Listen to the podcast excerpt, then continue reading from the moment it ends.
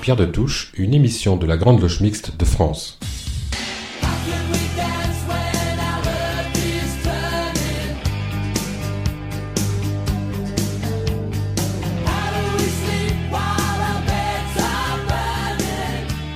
Bonjour à tous, très heureuse de vous retrouver pour cette nouvelle édition de Pierre de Touche, l'émission hebdomadaire de la Grande Loge Mixte de France. L'environnement, l'écologie et le climat seront le fil conducteur de cette émission.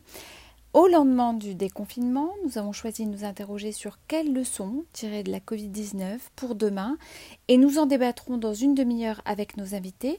Ce sera aussi l'occasion de nous interroger sur la place des enjeux environnementaux dans le débat public. D'ici là, l'équipe de Pierre de Touche vous a préparé des chroniques sur la fraternité écologique, la duchesse de Bourbon et la franc-maçonnerie féminine. Dans la seconde partie de l'émission, il sera question de Camus, des populistes et de Trump, mais aussi du Costa Rica et des bougies dans les ateliers maçonniques. Vous écoutez Pierre de Touche, nous sommes ensemble pour deux heures.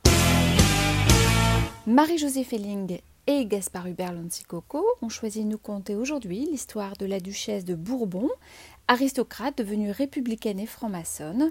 C'est l'objet de leur chronique, le franc-maçon célèbre. Aujourd'hui, la duchesse de Bourbon. Louise, Marie-Thérèse, Bathilde d'Orléans, duchesse de Bourbon et princesse de Condé, naquit le 5 juillet 1750 à Saint-Cloud et décéda le 10 janvier 1822 à Paris. Orpheline de mère à l'âge de 9 ans, elle fut élevée chez les religieuses. À 20 ans, on lui fit épouser Louis-Henri de Bourbon-Condé, son cousin de cinq ans son cadet. Le marié étant jugé trop jeune pour consommer cette union, Bathilde fut renvoyé dans son couvent. Le jeune duc l'enleva en 1771, mais l'abandonna plus ou moins six mois plus tard, avant de la répudier le 31 janvier 1781, au vu et au su de toute la cour. De cette union quelque peu mortifiante pour elle, naîtra en 1772 un fils, Louis-Antoine, duc d'Anguin. N'étant plus reçue à la cour, la princesse réorganise son quotidien au château de Chantilly, où elle donne discrètement le jour à une fille. Adélaïde Victoire, née d'une liaison avec le chevalier Alexandre Amable de Roquefeuille, lieutenant de vaisseau, un des héros du combat victorieux de la frégate française surveillante contre la frégate britannique Québec. À noter que cette enfante illégitime sera la trisaïeule de l'aviateur Georges Guinemer. En 1787, Bathilde d'Orléans achète à Louis XVI le palais d'Évreux, actuel palais de l'Élysée. Elle s'y adonne aux sciences occultes, au mysticisme des chiromanciens, astrologues, interprètes de songes et magnétiseurs comme Franz Anton Mesmer et le philosophe inconnu Louis-Claude Saint-Martin. Elle reçoit aussi des martinistes et des francs-maçons. À la Révolution, elle se découvre une vraie foi en la République et prend le, surnom de citoyenne vérité. Cependant, menacée pendant la Révolution, elle offre ses biens à la République avant de se les voir confisqués. Miraculeusement réchappée de la terreur, après avoir été emprisonnée à la suite d'un décret de la Convention, puis exilée à Marseille en 1793, Bathilde d'Orléans peut enfin rentrer à Paris, après Thermidor, et s'installer au palais de l'Élysée, dont, faute d'argent pour l'entretenir, elle loue le rez-de-chaussée à des commerçants qui en font un bal public. Mais en 1797, le directoire les bannit, elle et sa fille, en Espagne cette fois, près de Barcelone, où elle fondera une pharmacie et dispensaire à l'usage des nécessiteux. Le fait d'avoir rédigé une profession de foi républicaine en ces articles ne met pas pour autant fin à son exil, ni n'empêche, en 1804, Bonaparte de faire enlever et fusiller son fils, le duc d'Anguin, dans les fossés du château de Vincennes. En 1814, elle peut rentrer en France, et le peuple, voyant en elle la mère du fusillé de Vincennes, l'acclame tout au long du trajet qui la ramène à Paris. Louis XVIII lui permet alors de s'installer non au palais de l'Élysée, mais à l'hôtel de Matignon. En 1818, En hommage à son fils, Bathilde d'Orléans fonde dans le village de Reuilly, près de Paris, l'hospice d'Anguin, destiné à accueillir les vieillards pauvres notamment. Elle œuvre pour les déshérités et ne se ménage pas.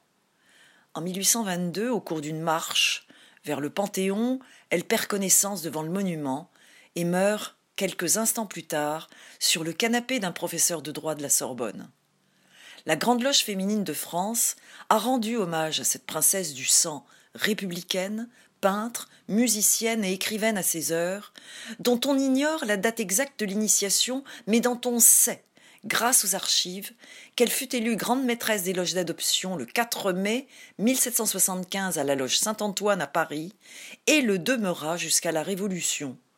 Elle fut également membre de la loge d'adoption Saint-Jean de la Candeur, dont elle fut nommée grande maîtresse inamovible en, 1779. Au-delà de ses expériences ésotériques, mystico-religieuses, l'existence de Bathilde d'Orléans aura été un combat entre ses aspirations et le poids de sa naissance.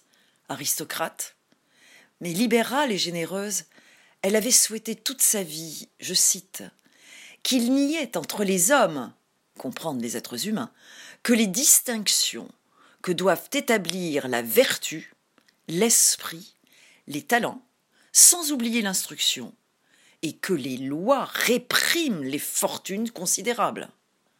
En bref, sa vie, ses actions, sa correspondance, témoigne de son profond humanisme à la charnière des XVIIIe et XIXe siècles. Pierre de Touche, une émission de la Grande Loge Mixte de France. Je suis franc-maçonne et alors, cette semaine, Claire Donzel a rencontré une sœur d'une obédience féminine, Françoise, qui est membre d'une loge parisienne. L'occasion de parler entre autres de la non-mixité. Françoise Thiriot, bonjour. Vous êtes franc-maçonne à Paris. Euh, la non-mixité en franc-maçonnerie a-t-elle un avenir selon vous?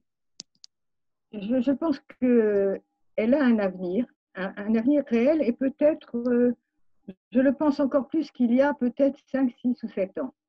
Euh, en fait, le but de la franc-maçonnerie, d'une manière générale, est quand même l'évolution de l'humanité, et donc de l'individu. Et je pense qu'en ce moment, on vit des moments complexes avec euh, certaines avancées mais certains reculs, euh, notamment en ce qui concerne les droits des femmes et l'évolution des femmes.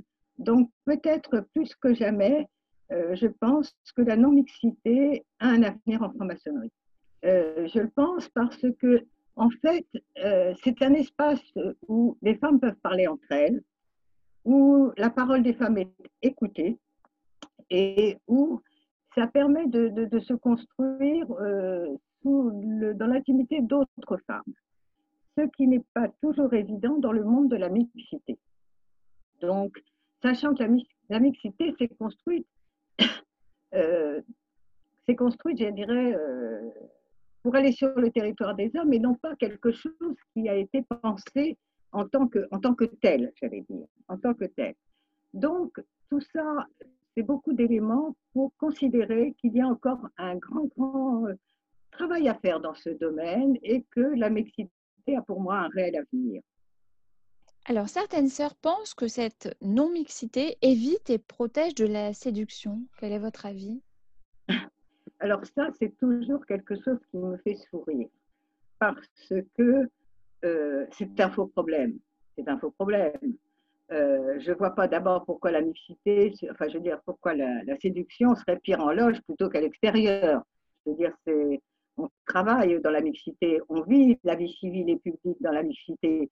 Donc, si euh, ça pose des problèmes à l'extérieur, ça peut en poser à l'intérieur. Si ça n'en pose pas à l'extérieur, ça n'en posera pas à l'intérieur.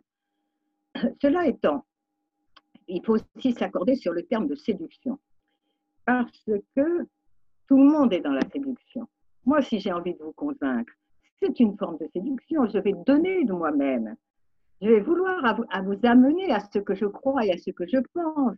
Et pour ça, même inconsciemment, je vais passer par un phénomène de séduction. Et on le voit bien avec les politiques qui vont, euh, dans les campagnes électorales, être dans un sentiment de séduction. ce n'est pas pour autant que toutes ces dames qui vont participer vont ressortir troublées.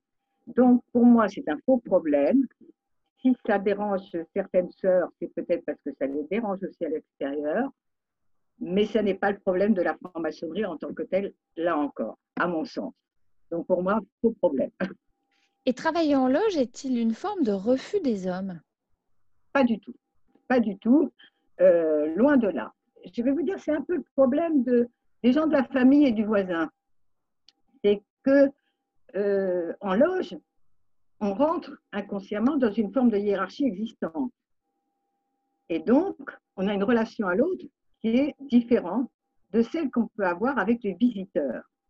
Donc, en loge, on peut avoir des visiteurs. La plupart des loges euh, acceptent les visiteurs, et je dis ça parce qu'il y a quand même certaines loges qui n'acceptent que les obédiences qui nous reçoivent, nous les femmes, mais elles ne nous acceptent pas toutes.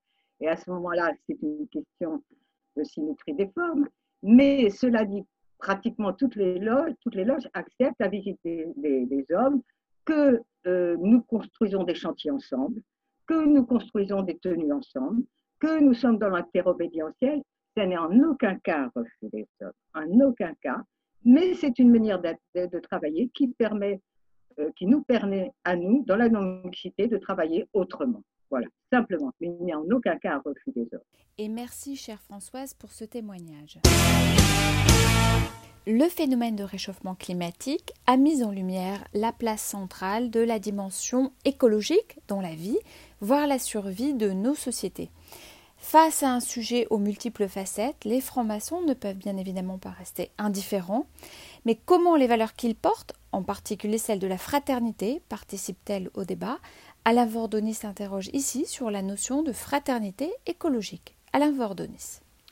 Depuis près de deux siècles, le formidable développement de nos sociétés s'est accompli grâce à l'émergence de machines de plus en plus sophistiquées, couplées à la découverte de ressources énergétiques qui ont révolutionné nos modes de production suscitant une croissance sans égale à travers le monde.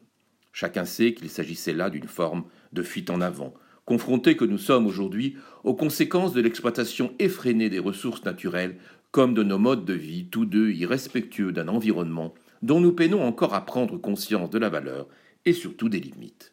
Longtemps ignorée, la question écologique est donc au centre de nos préoccupations, même si elle reste encore assez confuse pour bon nombre des habitants de cette planète quant à la manière de l'appréhender. Face au phénomène de réchauffement climatique et aux recommandations pressantes des spécialistes de tous bords, invoquant des mesures urgentes voire drastiques, nous demeurons encore assez perplexes au regard des enjeux économiques, humains et sociaux que cela révèle.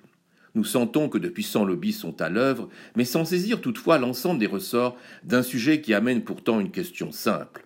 Comment bâtir le monde de demain, en réalité déjà celui d'aujourd'hui, et surtout au profit de qui? Si un tel sujet appelle une mobilisation de tous les leviers techniques, financiers, politiques, sociaux et culturels permettant d'y répondre avec justesse, il ne peut manquer d'interpeller les valeurs humanistes partagées par tous les francs-maçons.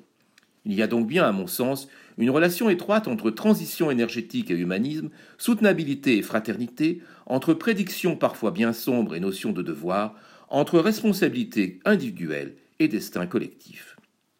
Alors, quelles solutions les francs-maçons peuvent-ils avancer afin que cette question soit abordée de la meilleure manière, dépassant attentisme, fatalisme ou plus grave encore, négation coupable d'une situation qui impose d'agir, de passer de la pensée à l'action? N'avons-nous pas, là aussi, à convertir notre regard, d'abord sur nous-mêmes, mais surtout à l'égard de tous ceux avec qui nous sommes censés partager un idéal de fraternité et de justice?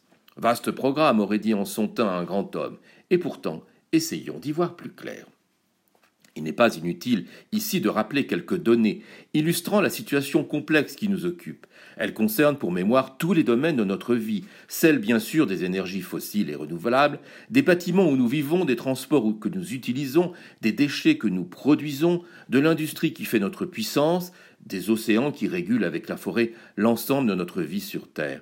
Elle s'exprime naturellement à travers notre climat et son incontrôlable évolution, les migrations de tous ordres dont nous ne mesurons pas assez l'ampleur et l'inscription dans le temps, suscitant fort heureusement de précieuses réflexions autour par exemple de la place de l'économie solidaire dans ce processus. Mais globalement, le réchauffement climatique, c'est dans la trajectoire actuelle 3 à 5 degrés de plus à Paris d'ici la fin du siècle et une élévation du niveau des mers de 3 mm chaque année. Les quatre dernières années restent pour la planète les années les plus chaudes jamais enregistrées, nourrissant les thèses des tenants de la collapsologie dont il sera question dans une autre chronique.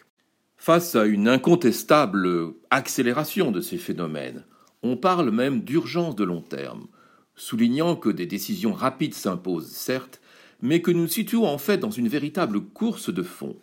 Les spécialistes estiment ainsi que la question n'est pas uniquement d'ordre climatique, mais bien systémique, dans le sens où il interroge l'ensemble de notre modèle économique, incluant entre autres le vaste sujet des énergies carbonées et décarbonées, sur lesquelles je ne m'étendrai pas ici.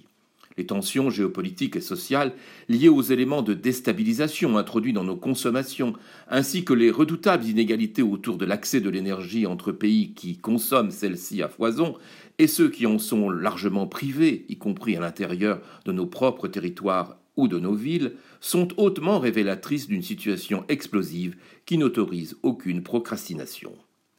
Car il s'agit bien de changer de paradigme, nous interrogeons d'abord sur l'état de nos ressources disponibles, permettant de répondre à l'ensemble de nos usages pour ensuite nous préoccuper des ressources elles-mêmes, dans une logique de substitution et non de simple addition.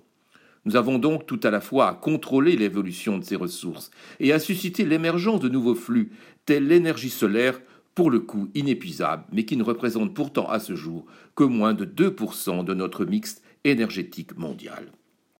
L'accord de Paris issu de la COP 21 de 2015 a fixé des objectifs ambitieux que nombre de pays signataires et responsables s'efforcent d'atteindre. Outre l'objectif bien connu de la maîtrise du réchauffement climatique à moins de 2 degrés et de l'indispensable promotion d'un développement mondial bas carbone, il évoque la notion d'alignement financier, permettant d'atteindre ces deux objectifs. Jolie formule, qui en elle-même constitue un véritable défi lancé par l'humanité à elle-même, un défi autant économique que politique. Dès lors, on saisit combien nous sommes devenus largement interdépendants à l'échelle de la planète. Toutefois, les dimensions écologiques, économiques et sociales ne peuvent réellement s'apprécier sans convoquer ici la dimension humaniste. Quelques considérations simples doivent ainsi occuper nos réflexions. Quelle conception de l'humanité devons-nous avoir Face à ce phénomène de grande ampleur, ne devons-nous pas opposer à l'inique America First un puissant et fraternel Humanity First? Cela signifie, sans ambition excessive, que nous avons probablement à changer l'usage du monde, de notre monde, en pensant la fraternité bien au-delà de ce qui nous est déjà connu, pour aller vers une réelle solidarité, une véritable universalité de valeurs et d'actions. La notion de citoyenneté mondiale, déjà exprimée dans une chronique précédente à propos de la mondialisation, commence alors à prendre tout son sens, me semble-t-il. D'autres parleront volontiers d'un nouveau contrat social, et sans vouloir jouer ici les Jean-Jacques Rousseau de circonstances, nous avons probablement à réfléchir à la manière dont nous pourrons passer d'une interdépendance subie à une solidarité voulue et affirmée. Est-il nécessaire enfin de rappeler que le progrès ne peut avoir de réelle signification que s'il est au service du bonheur de tous et non au seul profit de quelques-uns? Et ce, dans un contexte où les inégalités font que 40% de la population mondiale vit avec moins de 2 euros par jour en poche.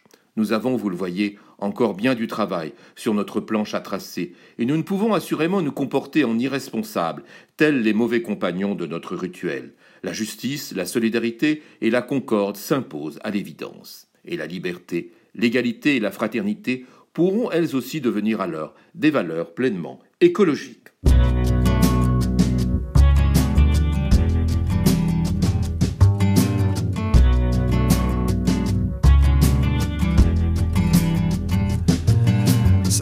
Sur le plancher des vaches, dégueulasse.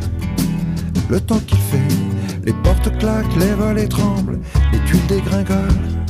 On se croirait en avant, volatile, quadrupède, font le gros dos. Immobile, dans la pinette, faut dire qu'au niveau météo, tout fout le. Depuis quelque temps, des précipitations inédites, inondations historiques. Pour la fonction publique EDF, chemin de fer, France Télécom, R Inter, c'est l'enfer. Si Madame Nature est en pétard, c'est peut-être parce qu'on lui en a trop fait voir qu'on a tendance à oublier qu'elle a une très grosse personnalité. Si Madame Nature a les nerfs, qu'elle remue ciel et terre, c'est peut-être qu'elle n'apprécie pas la manière dont on la considère. Si Madame Nature pète les plombs, c'est qu'elle a ses raisons.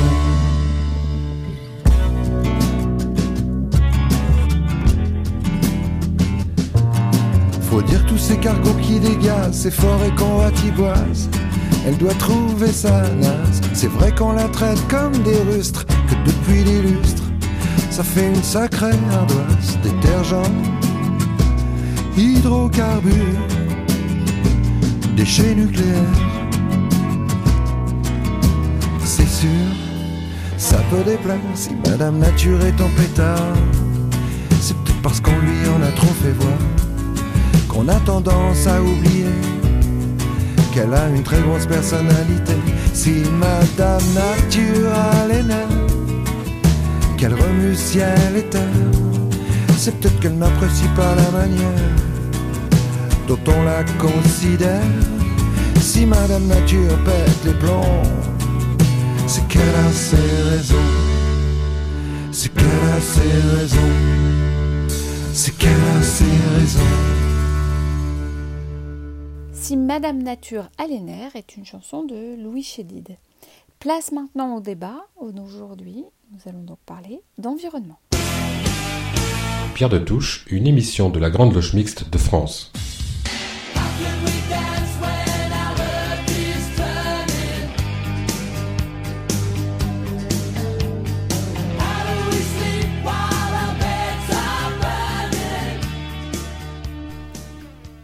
Ce mardi 2 juin 2020 a marqué une étape supplémentaire dans le déconfinement sur le territoire national avec la réouverture emblématique des bars et des restaurants. À l'heure où des plans de relance s'esquissent sur l'ensemble de la planète, comment faire pour tirer toutes les leçons d'un tel épisode dont nous pourrions percevoir les secousses dans un avenir pas si lointain? C'est pourquoi nous avons choisi de nous interroger ce matin sur Covid-19, climat et environnement. Quelles leçons pour demain? Nous nous poserons également la question de la place des enjeux environnementaux dans le débat public, car depuis plus de 30 ans, l'environnement ne cesse d'entrer en politique. C'est en effet au début des années 1960 que le thème environnemental a commencé à prendre place sur la scène publique. Sur ce sujet, qui implique questionnement et lucidité, débat citoyen, mais aussi réponse politique, eh bien, nous avons le plaisir de recevoir ce matin Géraldine Wessner, journaliste scientifique au Point. Bonjour. Bonjour à tous. Sébastien Repère, docteur en histoire contemporaine et auteur d'une thèse sur l'écologie politique en France. Bonjour. Bonjour. Guy Langagne, ancien ministre de la Mer, père de la loi littorale, ancien président du Conservatoire du littoral et ancien président de la fraternelle parlementaire. Bonjour Guy. Bonjour à tous et à toutes. Géraldine Wessner, de nombreux chercheurs ont établi un lien entre la destruction de la biodiversité et l'émergence du SARS-CoV-2, responsable de l'épidémie de la COVID-19, appartenant à la catégorie des zoonoses, c'est-à-dire des maladies transmises par des animaux. Pensez-vous que ce lien entre la pandémie du coronavirus et le dérèglement climatique est fondé? Écoutez, déjà, peu de chercheurs hein, en réalité, ont, établi ce lien euh, de façon certaine, pour la simple raison qu'il n'est rien scientifiquement ne permet aujourd'hui euh, de l'établir. Même la Fondation pour la biodiversité euh, le dit dans une très récente, hein, elle dit qu'on a un manque total de connaissances scientifiques sur le sujet. Alors, ce que l'on sait, c'est vrai, et d'ailleurs, vous l'avez dit, 70% environ des, maladies qui apparaissent dans le monde sont d'origine animale, d'espèces sauvages essentiellement. Alors, quand elles ne se diffusent pas à l'homme, tout va bien, mais, c'est du contact avec les espèces domestiques ou avec l'homme que, viennent les problèmes. Et il est évident que quand vous bouleversez les habitats de ces espèces, ben, ça a des conséquences. et le dérèglement climatique est sans doute un facteur dans certaines zones. On voit d'ailleurs d'où émergent hein, ces nouveaux virus. en gros, de la zone intertropicale. Zika venait d'Amérique du Sud, Ebola d'Afrique, les coronas du Moyen-Orient, Hong Kong, la Chine. Alors pourquoi dans ces zones? Bah, Probablement parce que ce sont celles qui ont subi le plus de bouleversements de leur écologie ces 50 dernières années. Euh, des territoires de forêt primaires, euh, pour certains d'entre eux, ont, été cassés. Et quand vous cassez un système complexe dans une forêt primaire, bah, on va forcément modifier les relations entre les espèces et on augmente le risque euh, d'un virus qui va passer à l'homme. C'est pas nouveau. ce qu'il est, c'est l'extraordinaire inflation des échanges qu'on a connus en même temps ces dernières années, hein, euh, circulation dans le monde entier des denrées alimentaires, des hommes. Euh, mais les premiers foyers d'Ebola étaient très circonscrits aux forêts, aux, populations autochtones euh, qui y vivaient. Et, c'est quand on a commencé à, avoir de l'Ebola chez des chasseurs qui allaient vendre dans les villes la, viande de brousse que c'est devenu une épidémie. Donc, il faut se garder, je pense, d'avoir des discours radicaux en ce moment. ça vient de ceci, ça vient de cela. C'est probablement multifactoriel et le premier facteur, les premiers facteurs, ça reste l'augmentation de la population et, les échanges mondiaux. Guy Langagne, vous êtes homme politique, mathématicien et franc-maçon. La franc-maçonnerie libérale et adogmatique nous enseigne régulièrement que l'homme doit être au centre de toutes les choses. La pandémie de la Covid-19 nous a démontré que l'humanité n'était pas séparée du monde qui l'entoure, comment concilier l'humanisme et une conscience planétaire clairement à la question, je voudrais ajouter à mon CV en quelque sorte une petite précision. Je suis très écolo, c'est-à-dire j'adore l'écologie, mais je suis très dubitatif, si même très opposé à l'écologisme. Je voudrais dire que je suis apiculteur depuis 50 ans, que je cultive moi-même mes légumes, etc. Donc ça veut dire que je suis très près d'un certain nombre de démarche qui développe en ce moment. Alors, pour répondre très clairement à la question, je voudrais auparavant peut-être resituer l'homme au milieu de tout cela.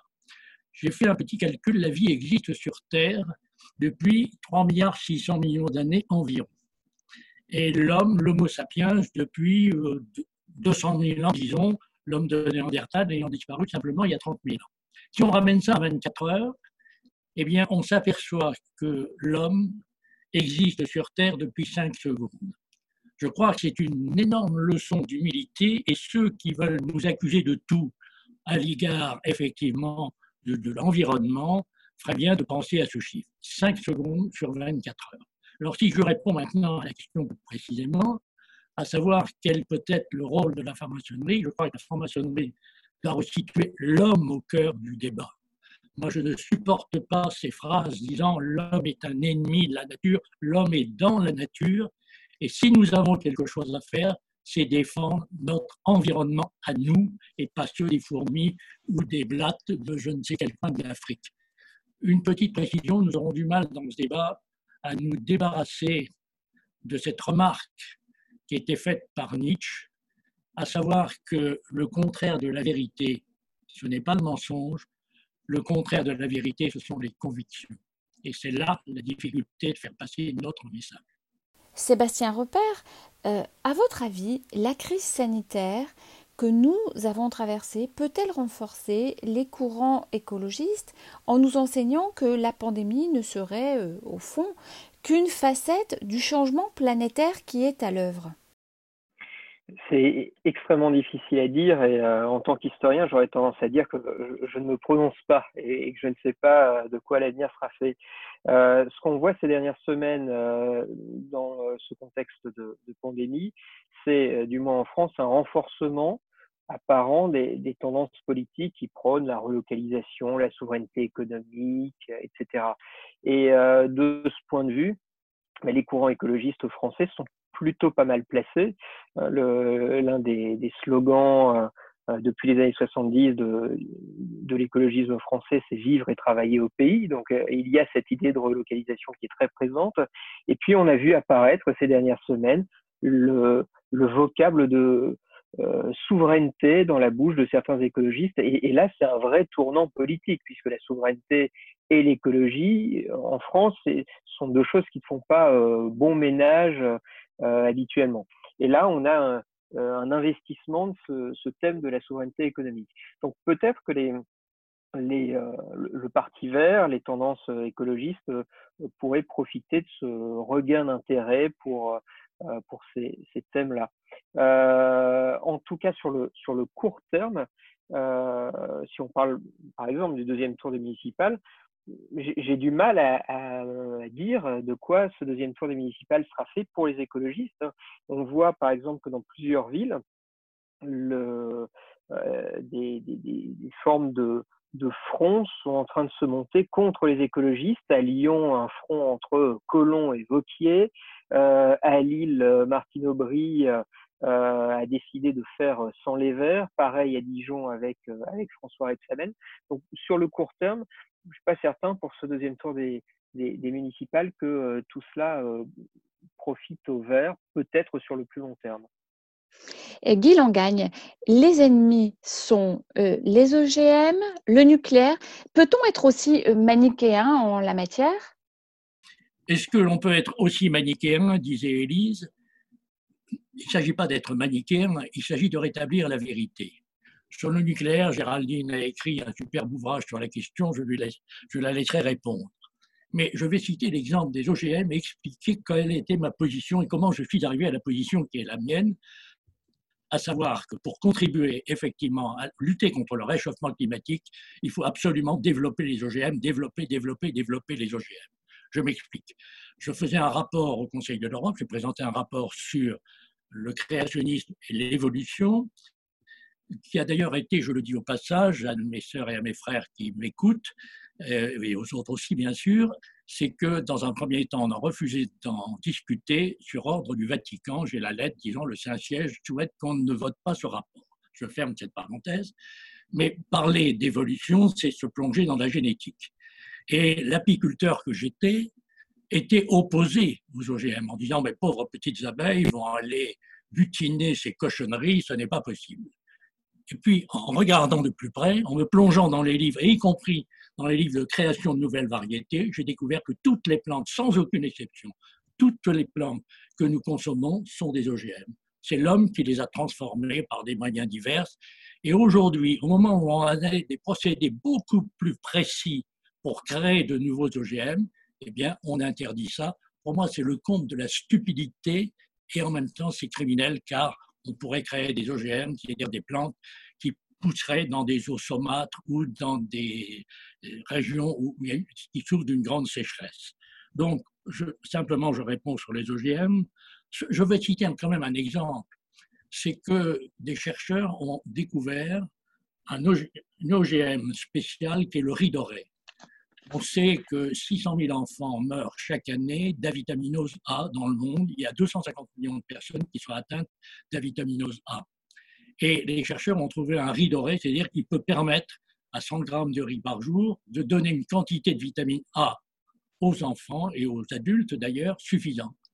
Eh bien, on a interdit le riz doré dans un certain nombre de pays et il y a Greenpeace qui est allé faucher des camps d'essai. Dis c'est criminel et ce n'est pas moi qui le dis, les 107 prix Nobel qui ont effectivement signé une pétition pour qu'on développe le riz doré parlent de crimes contre l'humanité. J'ai dit là-dessus, sur ce sujet. Géraldine Messner, vous êtes journaliste scientifique. Les contenus idéologiques se mêlent souvent aux questions environnementales. Comment positionner le débat d'une manière scientifique? Alors, ce courant, euh, oui, il existe toujours, euh, mais il faut quand même euh, observer qu'il a déserté d'une certaine manière la, sphère scientifique. Hein. Il s'exprime essentiellement aujourd'hui dans, la sphère politique de façon importante. Hein. on voit certains pays où Donald Trump, Bolsonaro en sont un peu les fers de lance, mais pour des raisons économiques.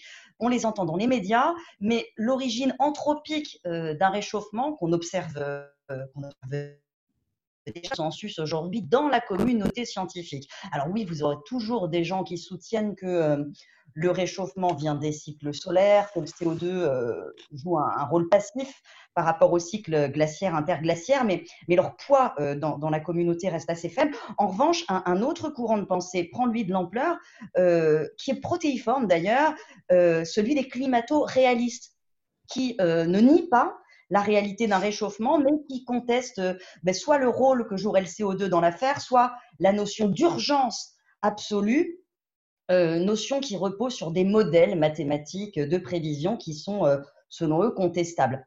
Euh, alors, dans cette grande mouvance euh, de climato-réalisme, vous, vous, en avez certains qui habillent sans doute leur, déni euh, d'un réchauffement climatique d'un nouveau terme, euh, mais d'autres posent des questions qui, sont importantes en réaction aussi à un catastrophisme qui a gagné de façon assez majoritaire hein, l'opinion publique et le champ du débat public. Je, vous donne un exemple. Hein. le GIEC estime que le niveau de la mer pourrait monter d'ici 2100 de 60 cm. Est-ce que ça semble apocalyptique euh, ou même ingérable? Non, ça ne l'est pas.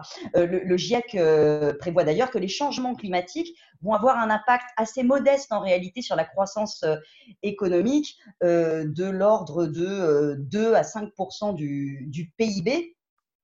Donc, ça signifie pas qu'on doit pas nous inquiéter du changement climatique. Au contraire, hein, il y a des impacts euh, énorme sur euh, les espèces en péril notamment.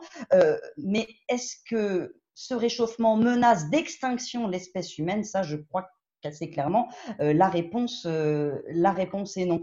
Donc, c'est cette, mouvance-là, euh, qui n'est pas climato-sceptique, mais qui se réclame d'un certain réalisme, et encore une fois avec des, gradations très diverses, euh, oui, se, fait de plus en plus vocal dans l'espace public en réaction euh, au mouvement apocalyptique incarné un peu par Greta Thunberg. Guy Langagne, euh, Jérôme Fourquet, euh, dans son dernier ouvrage, euh, évoquait les injonctions émises par certains militants environnementaux. la cause environnementale ne devient-elle pas une nouvelle religion pour le XXIe siècle? Oui, tout à fait. Et c'est la dérive sectaire. Ce ne sont même pas une religion, c'est une dérive sectaire. Mais peut-être que je vais citer deux exemples. Le premier est celui qui n'est pas directement notre sujet, qui est celui des recherches sur les cellules souches embryonnaires. Euh, je pense que c'est extrêmement important. Pour des raisons personnelles, je souhaiterais qu'effectivement les cellules souches embryonnaires soient au centre d'un certain nombre de recherches. Or, en France, elles ont été, du temps de Sarkozy, elles ont été quasiment interdites ce n'est pas faire injure au président Sarkozy que de dire qu'effectivement, ce n'était pas un spécialiste des cellules souches embryonnaires. Il a donc un conseiller technique. Je donne son nom puisqu'il est connu, il s'appelle Arnold Munich, qui est un grand chercheur. je me suis demandé comment on avait abouti, car l'ordre était venu de l'Élysée au moment du vote de la loi, à cette interdiction des recherches.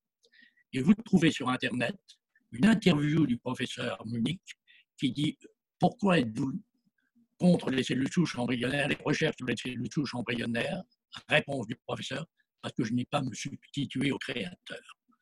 C'est extrêmement grave. Le laïc que je suis dit très bien, le professeur a parfaitement le droit de ne pas faire des recherches sur ce sujet, mais compte tenu de sa position, interdire dans un pays laïque, pour des raisons strictement religieuses, effectivement, les recherches me paraît dramatique.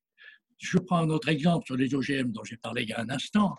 José Bosé dit sur la chaîne KTO, eh bien, je suis hostile à toute modification du vivant. C'est-à-dire qu'on ne peut plus faire de recherche sur le génome, d'après vous. Alors maintenant, on est allé plus loin. C'est-à-dire qu'on est tombé dans cette religion, cette secte plutôt, qui dit que l'homme est mauvais et que la nature est bonne. Je disais tout à l'heure en rappelant que nous avons vécu 5 secondes sur 24 heures au milieu d'une nature qui nous ignore, qui ne nous connaît pas, nous devons défendre notre environnement, mais lutter, lutter, lutter contre cette secte qui dit l'homme est mauvais. L'homme n'est pas plus mauvais, mais la nature n'est ni bonne ni mauvaise. Et si nous sommes aujourd'hui ce que nous sommes, c'est parce que nous avons, nos ancêtres ont su lutter contre la nature quand il le fallait. Géraldine Bessner, je rappelle que vous êtes journaliste scientifique. Les contenus idéologiques se mêlent souvent aux questions environnementales. Comment poser le débat euh, d'une manière scientifique?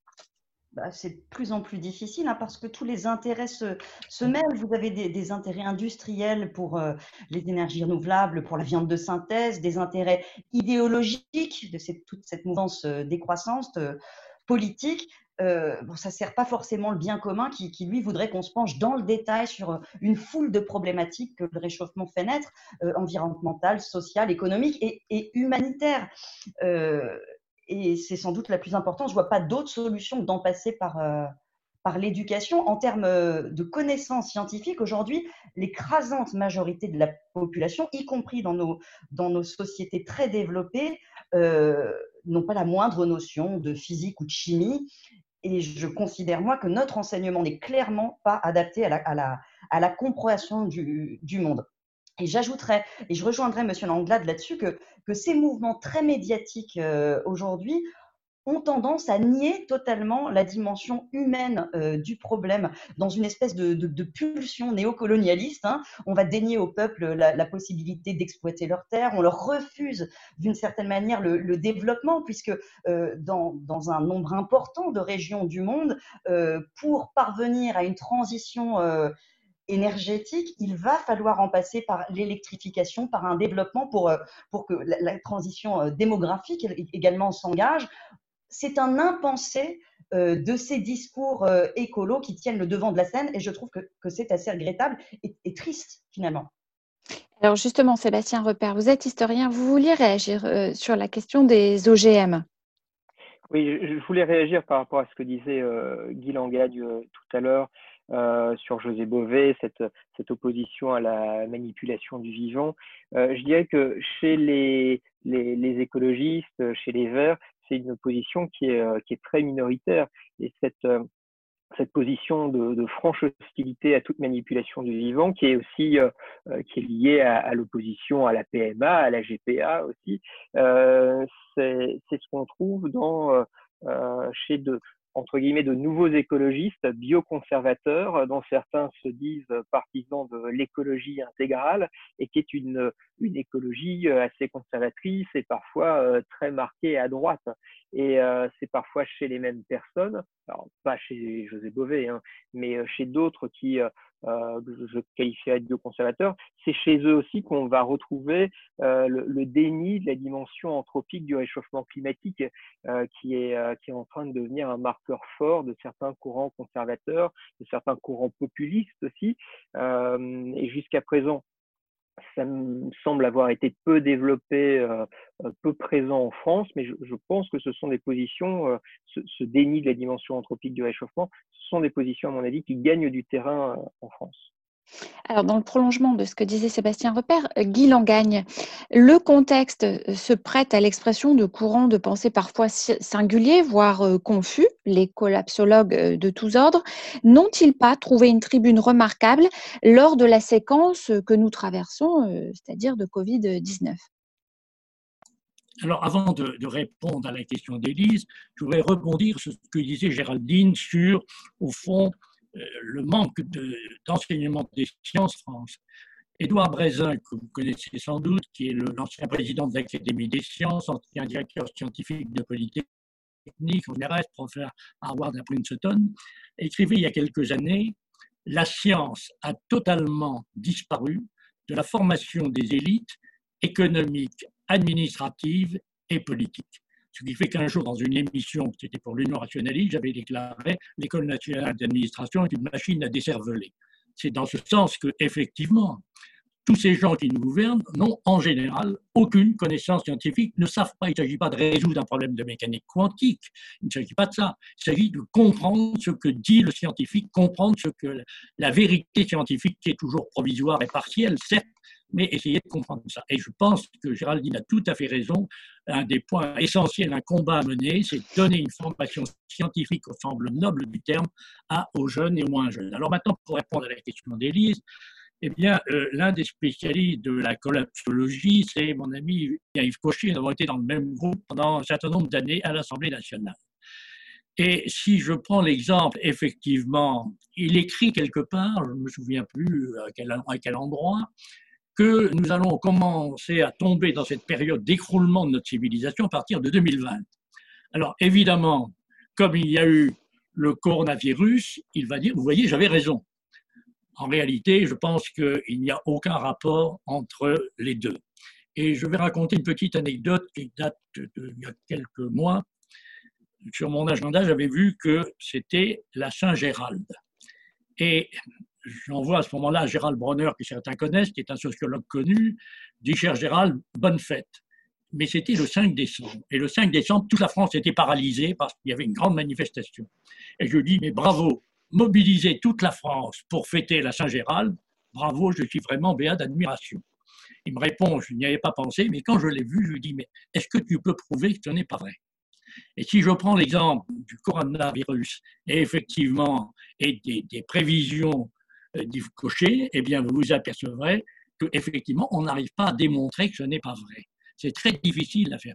Et c'est là-dessus que s'appuie un certain nombre. La coïncidence entre des événements n'entraîne pas une relation entre eux.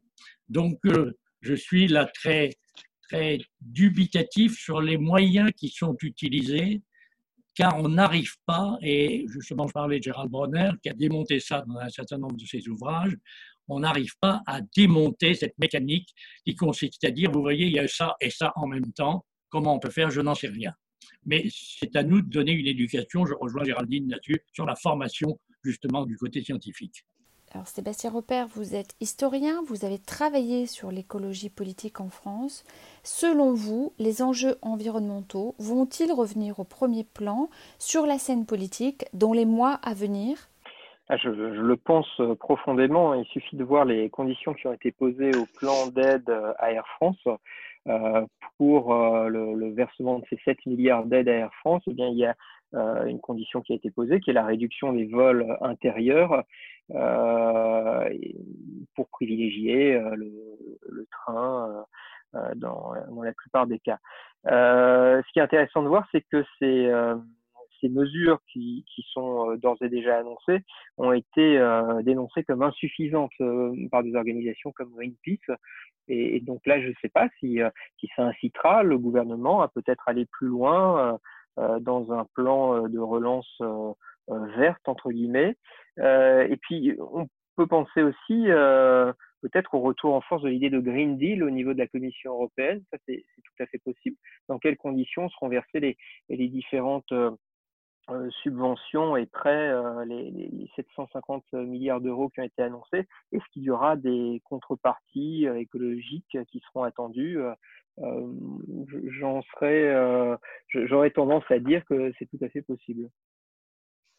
Alors, euh, Géraldine Bessner, récemment, le professeur Montagnier et le mathématicien Jean-Claude Pérez ont affirmé que le virus responsable de l'épidémie de la COVID-19 avait été fabriqué en injectant des fragments du virus VIH euh, dans un coronavirus à Wuhan. Comment le citoyen peut-il forger son opinion lorsque des scientifiques réputés énoncent des affirmations qui vont à contre-courant de la pensée scientifique majoritairement admise? Bon, euh, on va dire que les concitoyens euh, peuvent aussi, et ça, revient à ce problème d'éducation, euh, faire, leur propre éducation. Jean-Luc Montagny a quand même un, lourd passif d'élucubration scientifique. maintenant, il y a des vraies questions qui se sont posées. que ce virus ait été fabriqué euh, qu'on l'ait vraiment euh, fait sous éprouvette par l'homme.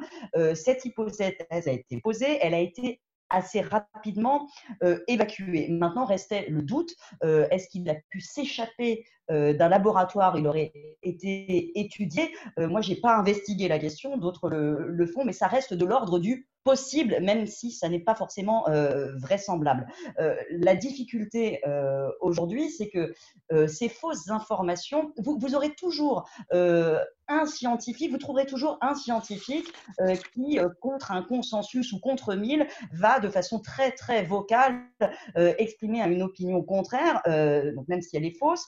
le problème, c'est que dans, dans l'économie des médias actuels, la multiplication des réseaux sociaux, il, va jouir d'une caisse de résonance absolument considérable. Et on le voit très très bien dans cette crise du, coronavirus, hein, où, le professeur Raoult, par exemple, va avoir une audience absolument délirante par rapport à la qualité des études qu'il a produites.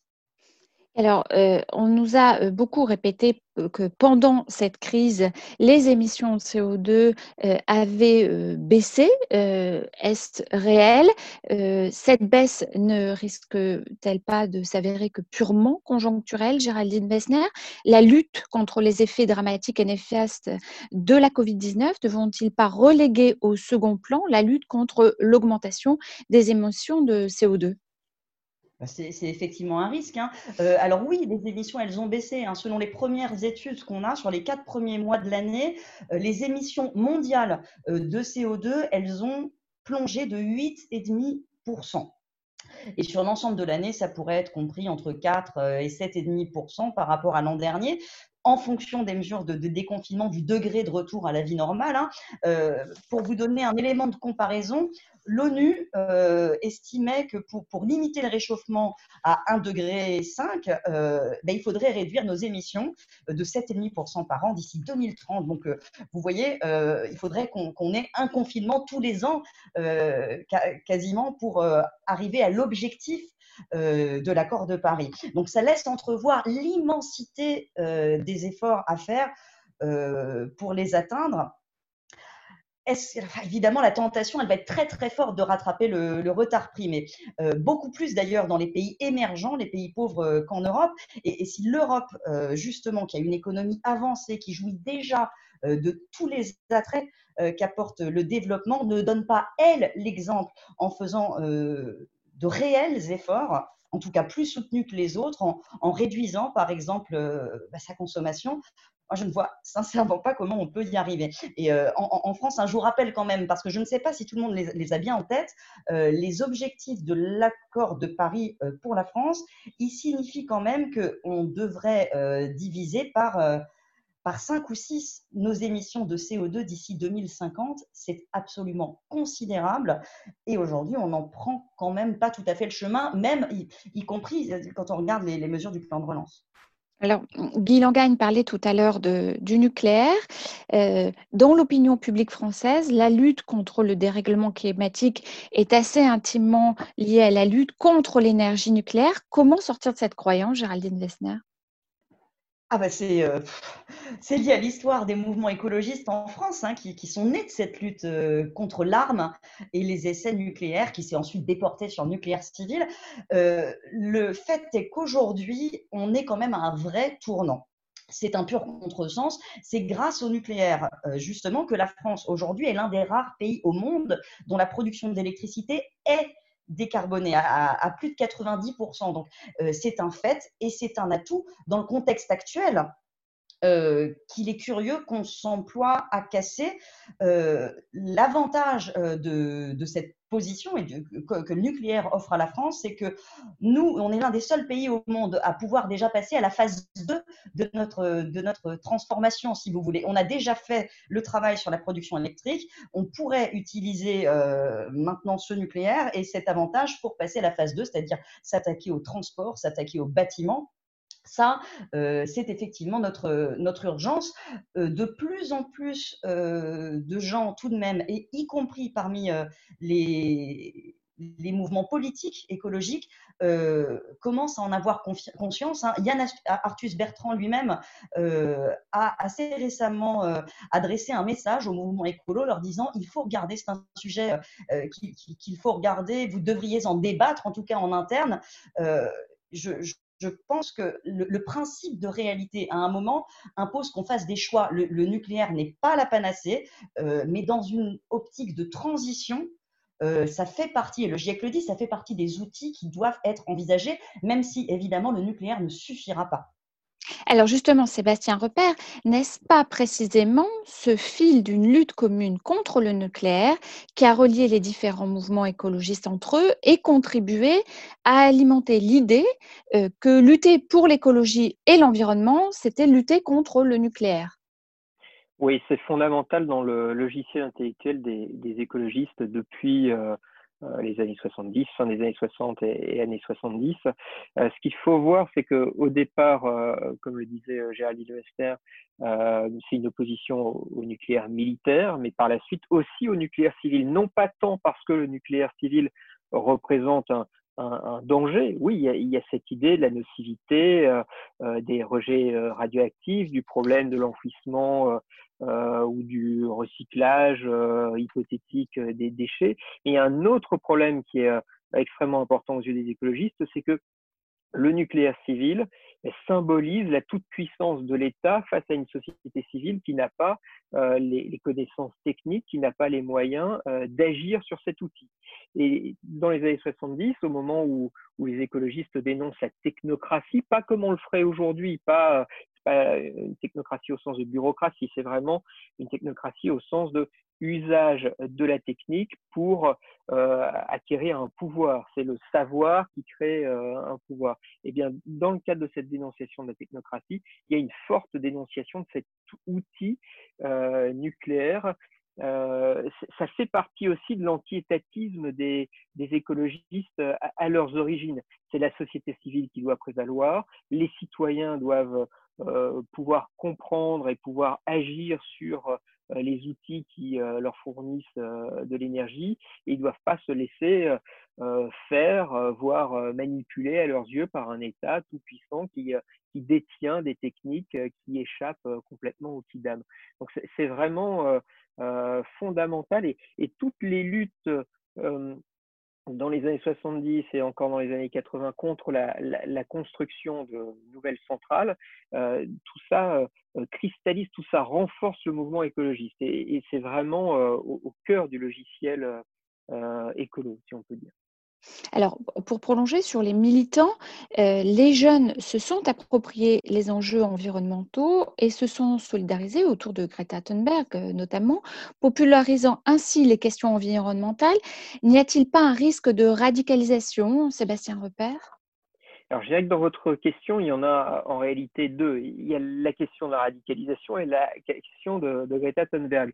Je ne les connecterai pas forcément, mais puisqu'on parlait des luttes euh, anti-nucléaire il y a un instant. Euh, il faut faire un retour en arrière pour comprendre euh, le risque de radicalisation qui a pu exister. Je dirais pas qu'il existe encore, mais il a pu exister dans le passé. Et, la question de l'usage de la violence dans le mouvement écologiste s'est posée, notamment à la fin des années 70, et en particulier lors des protestations contre la construction de, de Super Phoenix à, à.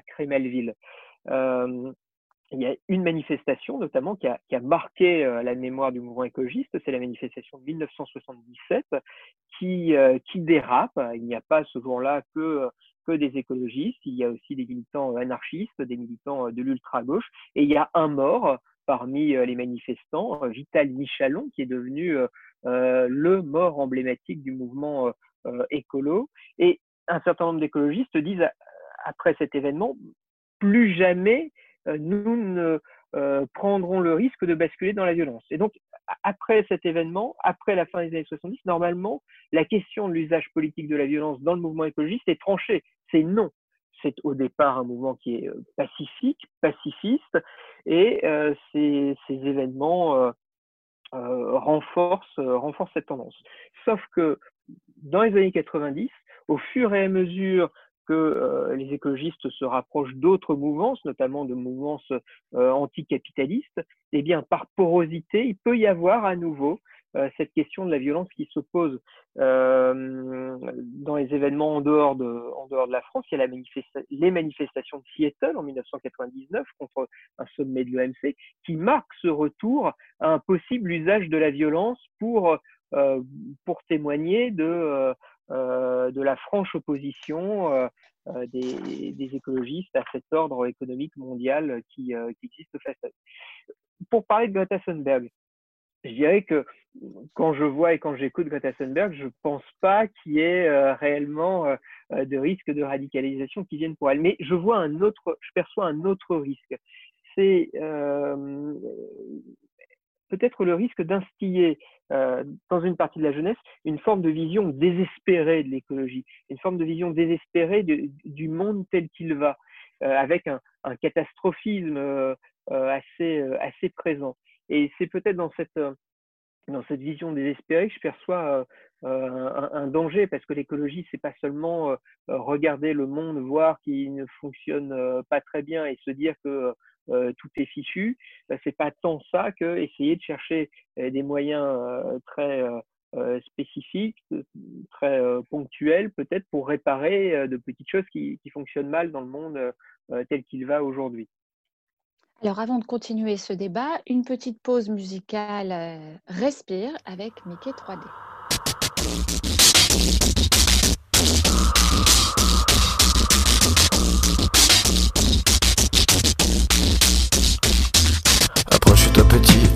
Écoute-moi gamin. Je vais te raconter l'histoire de l'être humain. Au début, y avait rien, au début c'était bien. La nature avançait, y avait pas de chemin. Puis l'homme a débarqué avec ses gros souliers. Des coups de pied dans la gueule pour se faire respecter. Des routes à sens unique qu'il s'est mis à tracer. Les flèches dans la plaine se sont multipliées. Et tous les éléments se sont vus maîtrisés. En deux temps, trois mouvements, l'histoire était pliée. C'est pas demain la veille qu'on fera marche arrière. On a même commencé à polluer les déserts. Faut que tu respires. Et ça c'est rien de le dire. Tu vas pas mourir de rire. Et c'est pas rien de le dire. D'ici quelques années, on aura bouffé la feuille. Et tes petits-enfants, ils n'auront plus qu'un œil. En plein milieu du front, ils te demanderont Pourquoi toi t'en as deux, tu passeras pour un con. Ils te diront comment t'as pu laisser faire ça. T'auras beau te défendre, leur expliquer tout bas. C'est pas ma faute à moi, c'est la faute aux anciens. Mais y aura plus personne pour te laver les mains. Tu leur raconteras l'époque où tu pouvais manger des fruits dans l'herbe, allonger dans les prés. Y avait des animaux partout dans la forêt. Au début du printemps, les oiseaux revenaient. Il faut que tu respires. Et ça c'est rien de le dire. Tu vas pas mourir de rire. Et c'est pas rien de le dire. Il faut que tu respires. C'est demain que tout empire. Tu vas pas mourir de rire. Et c'est pas rien de le dire. Le pire dans cette histoire, c'est qu'on est des esclaves, quelque part assassins ici, bien incapables de regarder les arbres sans se sentir coupables, à moitié défroqués, 100% misérables. Alors voilà petite l'histoire de l'être humain, c'est pas joli joli et je connais pas la fin. Pas né dans un chou, mais plutôt dans un trou, qu'on remplit tous les jours comme il faut sa purin. Il faut que tu respires. Et ça c'est rien de le dire. Tu vas pas mourir de rire. Et c'est pas rien de le dire. Faut que tu respires. C'est demain que tout empire. Tu vas pas mourir de rire. Et ça c'est rien de le dire Il faut que tu respires Il faut que tu respires faut que tu respires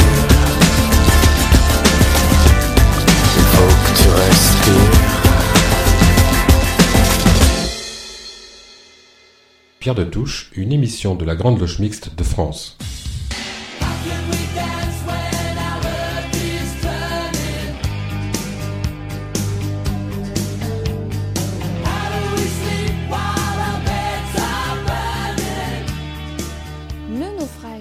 Canyon le 18 mars 1967 a inauguré l'ère des grandes catastrophes environnementales en affichant pour la première fois l'image symbolique d'un oiseau de mer englué dans le pétrole.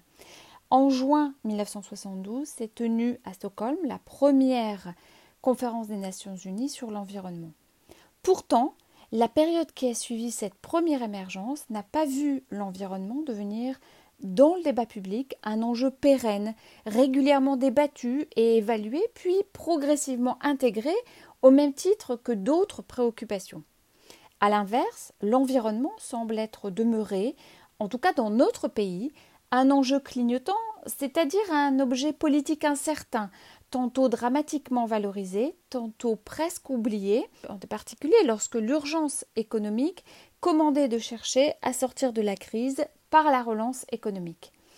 Comment expliquer cette fragilité de l'enjeu environnemental alors que la période récente, marquée par l'apprégnance de l'enjeu climatique et par certaines innovations politiques, notamment le Grenelle de l'environnement, eh est-ce que cette période signifie-t-elle que l'environnement ou le développement durable ont désormais pris la place qui leur était due dans le débat public?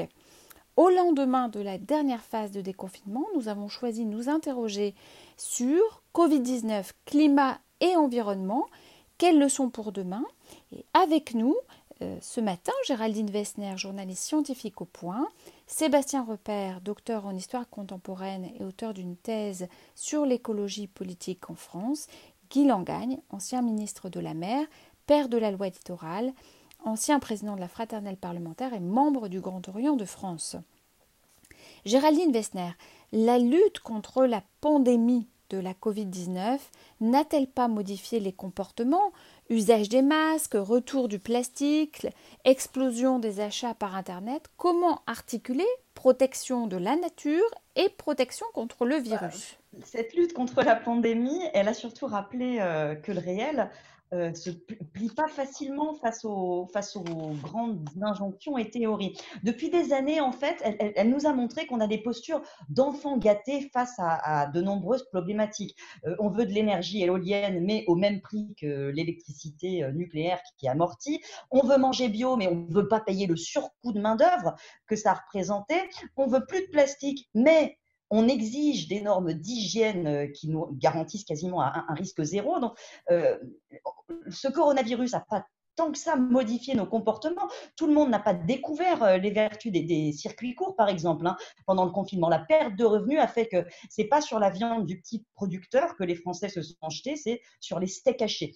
Donc, ça, nous place en fait face à nos propres contradictions. Euh, ce qui serait intéressant, euh, c'est que pour une fois, à la sortie de cette crise, on fasse un pas supplémentaire, qu'on ne se contente plus euh, de dire le plastique, c'est pas bien, les masques, ça pollue, qu'on arrête avec des solutions simplistes, en fait, et qui opposent les modèles qu'on les regarde comme des, solutions. Qu'est-ce qu'on fait? Euh, Comment on, valorise les choses? Comment on intègre euh, différentes formes, par exemple, d'agriculture qui peuvent être euh, vertes, qui, allient à la fois une vertu environnementale et la nécessité simplement pour chacun de, se nourrir. Je vais, vous prendre un exemple, mais cet exemple de, ce débat sur les masques qui polluent, je le trouve intéressant parce qu'on ne parle jamais de l'étape d'après comment on peut les valoriser, puisque la question n'est pas je porte un masque versus je n'en porte pas. Euh, qu'il s'agit de, préserver des vies. Donc effectivement, on va porter des masques. Euh, comment ça se fait qu'en France, on enfouisse toujours plus de 20% de nos déchets alors qu'en Norvège, par exemple, c'est 3%. Euh, pourquoi on refuse en France, euh, par exemple, les incinérateurs pour les convertir euh, en chaleur? Parce que personne n'a envie d'avoir un incinérateur près de chez soi. ce sont des débats de société, des débats publics qu'on devrait avoir et qu'on n'arrive pas encore à avoir. C'est vrai qu'on préfère très souvent des injonctions, mais qui sont presque de la pensée magique, car on l'a vu aussi pendant cette crise, on ne peut pas forcer les comportements. Guy Langagne, euh, d'une manière un peu paradoxale, un nombre de plus en plus grand de Français veillent à consommer bio, à acheter sain, mais ne semblent pas se préoccuper des enjeux plus macro et internationaux, comme la lutte contre le réchauffement climatique. Pour le moins, ne le revendiquent pas dans le débat public. Vous êtes en politique, avez-vous une explication à cela? Alors, le problème du bio est un problème qui toujours mérite quelque peu le poil. Je le dis tel que je le pense.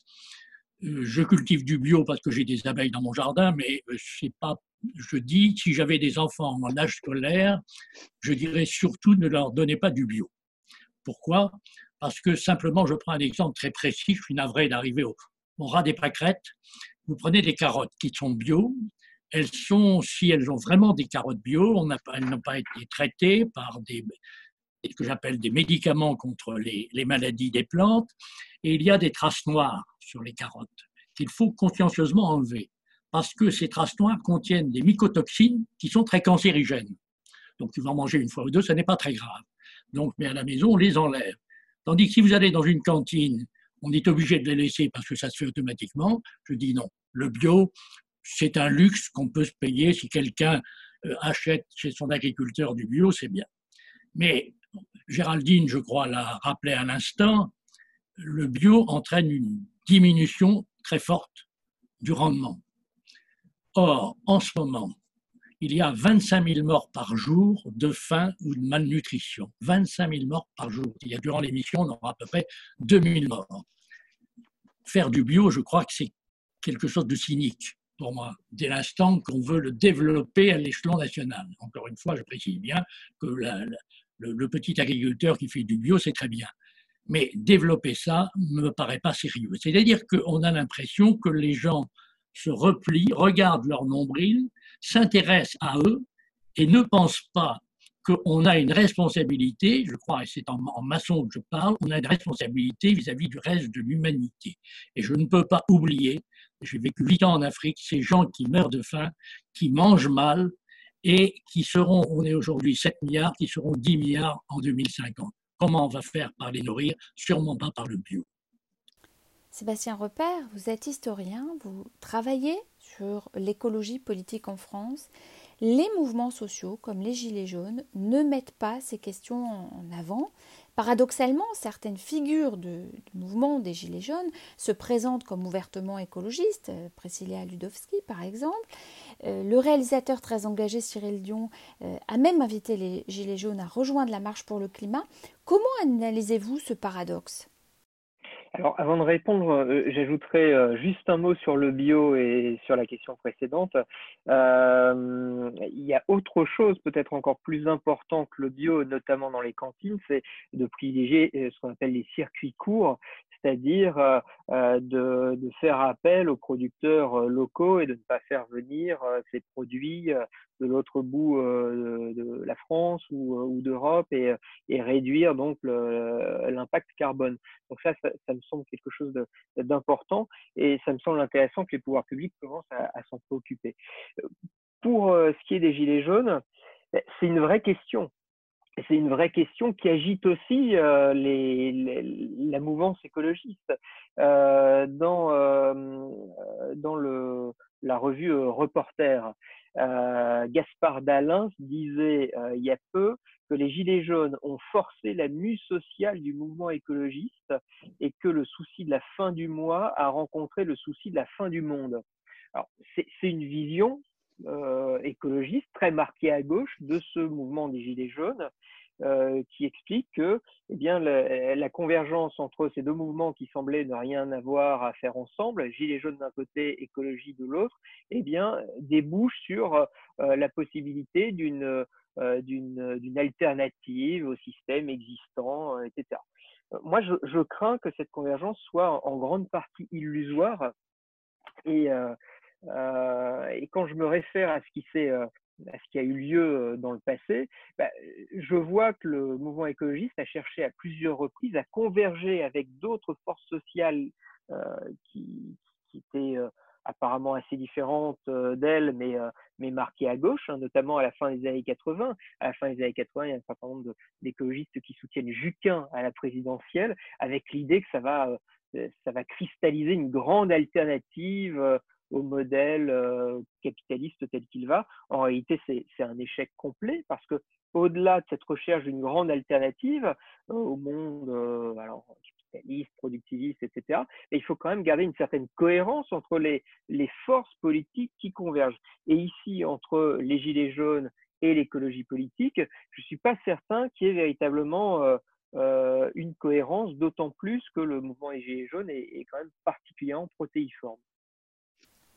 Alors, question à Guy Langagne, l'homme politique.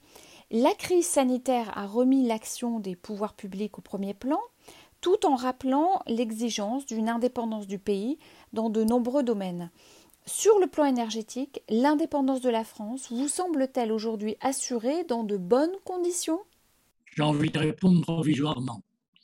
En effet, on a parlé tout à l'heure du nucléaire, moi j'en ai peu parlé, mais euh, je suis effaré quand j'entends qu'on a décidé de fermer, je crois que c'est 12 réacteurs nucléaires, c'est du n'importe quoi. Et c'est oublier que le GIEC lui-même, sur le réchauffement climatique, recommande, il dit que c'est l'une des solutions, de développer le nucléaire.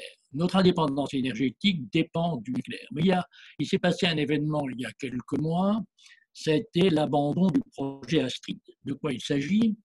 Il s'agit au fond de trouver un moyen, je ne vais pas entrer dans les détails techniques, mais pour l'instant nos réacteurs sont à neutrons lents et il s'agit à Astrid de trouver un système à neutrons rapides. Quel est l'intérêt? C'est qu'on va tirer 100 fois plus d'énergie de l'uranium dont on dispose aujourd'hui et éventuellement du plutonium. Et abandonner le projet Astrid, c'est pour moi criminel. Le, le, gouvernement qui a pris cette décision est complètement inconséquent. Mais ça rejoint ce que je disais tout à l'heure, le manque de formation, de sensibilité, sensibilisation, au contraire même des, dirigeants et des énarques en particulier, au problème de la science. Je dis tant qu'on n'aura pas réinjecté de la science massivement dans la culture, effectivement, je crois qu'on aboutira à des solutions absurdes. Sébastien Repère, les questions environnementales, Guy Langagne le soulignait à l'instant, ne sont euh, pas toujours bien comprises par le grand public. La formation des citoyens constitue-t-elle une réponse et comment l'assurer? Vous êtes enseignant?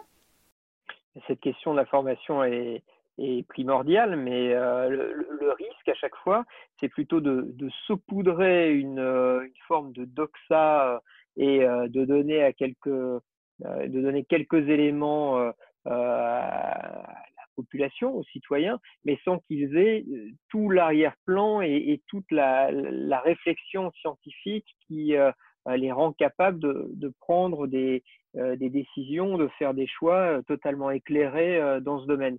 Alors c'est vrai que dans l'éducation nationale, il y a un certain nombre d'enseignements qui ont été développés depuis des années sur l'écologie, notamment autour du, développement durable. Euh, j'espère qu'il en restera quelque chose chez, les élèves qui ont euh, euh, connu ces programmes-là et qui seront plus sensibles. Je pense que le mot n'est pas adapté, mais disons plus mieux disposés pour, pour aborder ces, questions-là. cette question de la sensibilité, c'est justement pas une sensibilisation qu'il faut simplement, mais un véritable enseignement plein et entier pour donner à chacun les, clés euh, techniques, technologiques pour, euh, pour pouvoir se prononcer. Euh, D'autant plus que l'écologie est souvent contre-intuitive. Hein. Je pense qu'on l'a vu à plusieurs reprises pendant ce débat. Et donc, pour, pour que chacun puisse vraiment réfléchir librement à ces questions, à mon avis, il y a, un vrai travail de, de, culture, à la fois scientifique, technique, qui reste à faire encore. Alors, euh, Géraldine Wessner, nous sommes en plein euh, plan de relance, euh, et, c'est le cas pour à peu près l'ensemble de la planète. Les plans de relance, vous semble-t-il pouvoir être alignés avec l'accord de Paris sans coûter excessivement cher? Ah, ça, va être, complexe. moi, ce qui me frappe, on n'en a pas le détail, hein, ce plan de relance, en réalité, pour ce qui concerne la France, va être présenté seulement au mois de septembre. Donc, ça me semble un petit peu tôt pour en tirer euh, des conclusions. Euh, mais les questions qui se posent, c'est est-ce qu'on va réussir à se débarrasser euh, finalement de, ces, de ces scories et de ces, de ces restes idéologiques qui imprègnent encore la pensée de ce qu'on désigne aujourd'hui comme l'idéologie politique, c'est-à-dire euh, à fond sur le bio, euh, anti-nucléaire, et qui ne correspondent pas à l'objectif euh, qu'on souhaite atteindre, je, reviens sur quelques exemples emblématiques, hein, mais le développement du bio qui est souhaitable dans, dans, beaucoup d'endroits selon les secteurs, selon les modes de culture, n'est pas, ne peut pas être généralisable dans le sens où il, il reviendrait à étendre les terres cultivées de 30 à 40% Donc ça n'est pas bon. Euh, pour le climat. Euh, l'arrêt du nucléaire n'est évidemment euh, pas souhaitable, enfin pas bon pour le climat. On le voit en Allemagne, une nouvelle usine à charbon va ouvrir dans, dans, quelques semaines pour compenser justement l'arrêt des réacteurs. Donc il faut, il faut que cette prise de conscience soit là.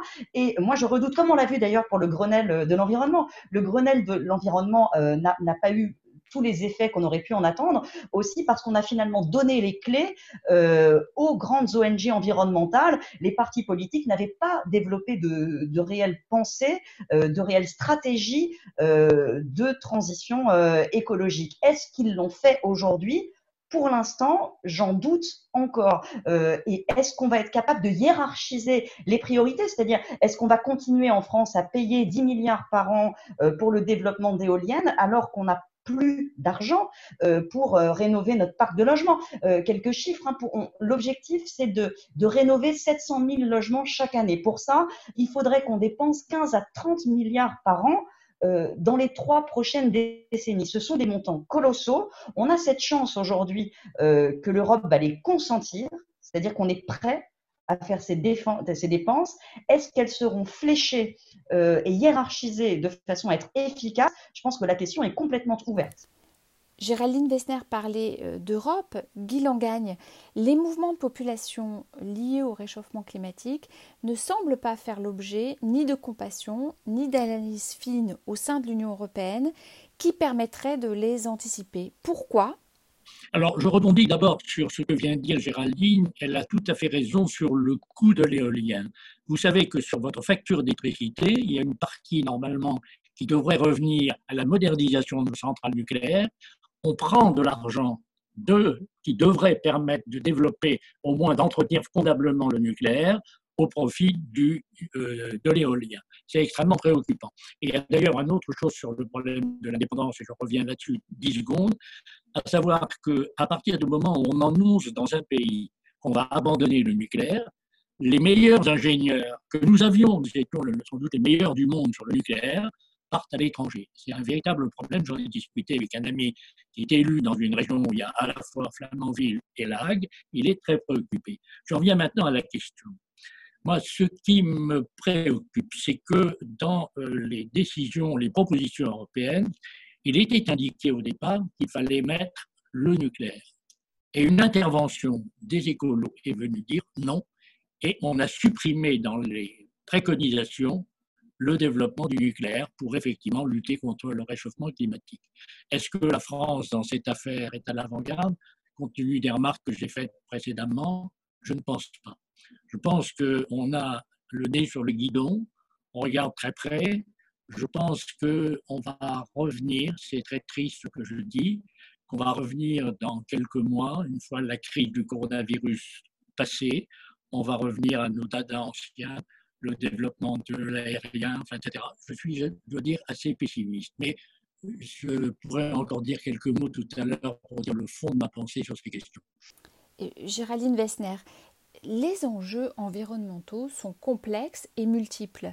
Comment les rendre accessibles à la compréhension de tous? Encore une fois, euh, la formation, et je ne parle pas de la formation à l'écologie ou de la sensibilisation, je parle d'une formation scientifique de base, c'est-à-dire de la chimie, de la physique, des mathématiques dès le plus jeune âge, et y compris au sein de nos élites, ça me semble réellement fondamental. Vous, vous parliez tout à l'heure de, de cet étonnant développement de l'opinion publique et de son regard, par exemple, porté sur le bio. Il y a une raison euh, simple hein, qui explique cette, euh, cet engouement vraiment fulgurant et cette absence aujourd'hui dans l'opinion publique de, de, comprendre ces enjeux, c'est que ça a été un, un, coup de force finalement de, certaines ONG, ça a été de déporter le débat sur l'intérêt du bio, qui est environnemental, qui est réel au point de vue de, l'environnement, de le déporter sur la santé. C'est-à-dire qu'on a distillé, et la grande distribution on a bien sûr joué, parce que ça permet de vendre vos yaourts bio 40% plus cher,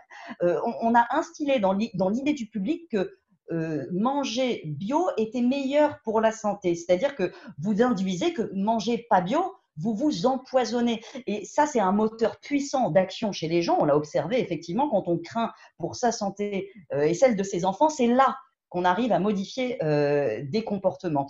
Euh, mais on a complètement brouillé le message scientifique, c'est-à-dire que euh, vous avez couramment dans le débat public, et y compris au sein du gouvernement, au sein du gouvernement lui-même, on dit il faut baisser les pesticides. Les pesticides, comme si ça avait une quelconque réalité, on parle de plus de 1500 molécules, ça n'a aucun sens. c'est comme si je vous disais, il faut qu'on arrête de prendre des médicaments parce qu'il y a eu le scandale du Mediator. C'est absurde et il faudrait qu'on en revienne à un débat un peu plus raisonnable et rationnel, qui d'ailleurs euh, permettrait à toutes les sensibilités de s'exprimer, y compris euh, ceux qui souhaitent euh, qu'on ait une vraie réduction des intrants agricoles, par exemple. mais qu'on puisse enfin parler dans le détail, molécule par molécule, culture par culture. Je pense qu'on n'avancera pas tant qu'on n'aura pas fait cette éducation qui est fondamentale. Et euh, comme M. Langlade, je suis assez pessimiste. Moi, je, ne la vois pas du tout venir à, aucun endroit.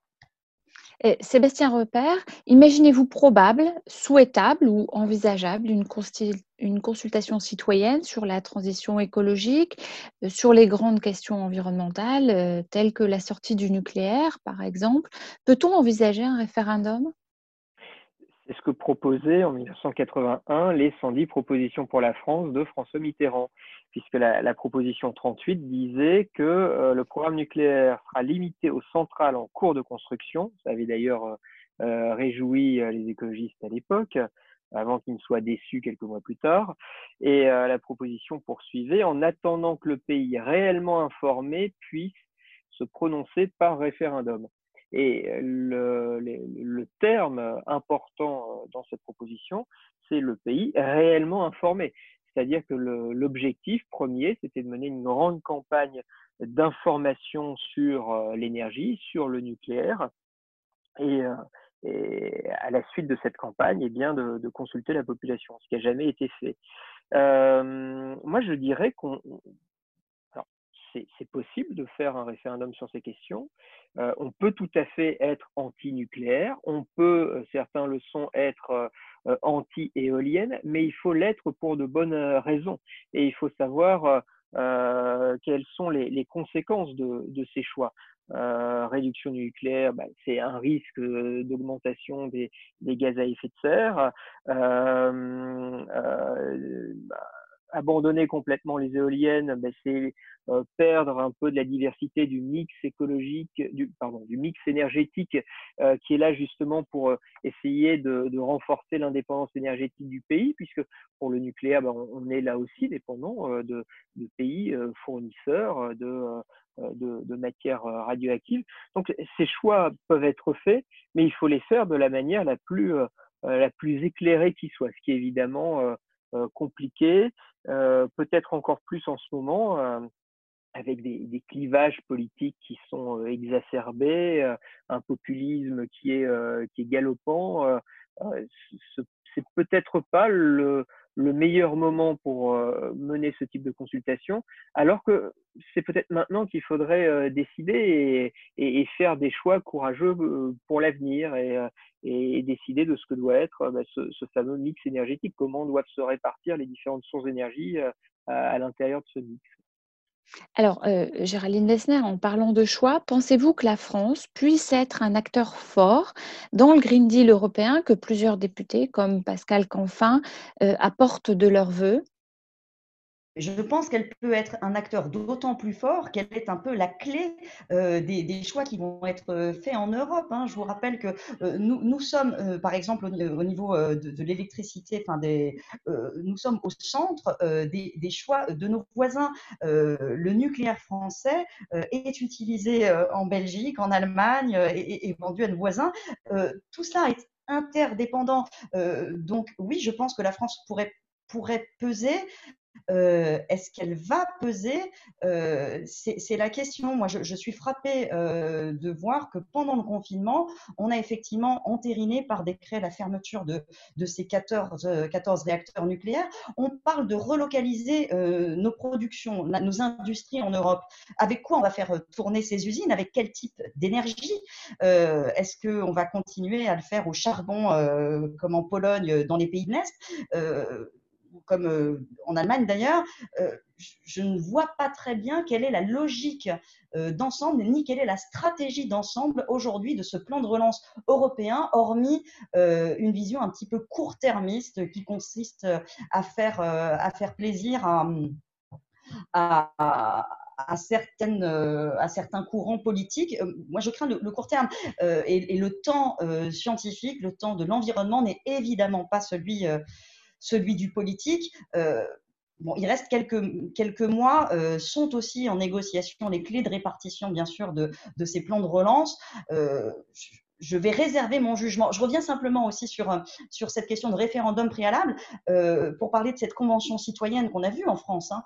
Euh, J'étais très, très dubitative au début en me disant mais comment 150 citoyens peuvent se prononcer sur des sujets qu'ils ne connaissent pas?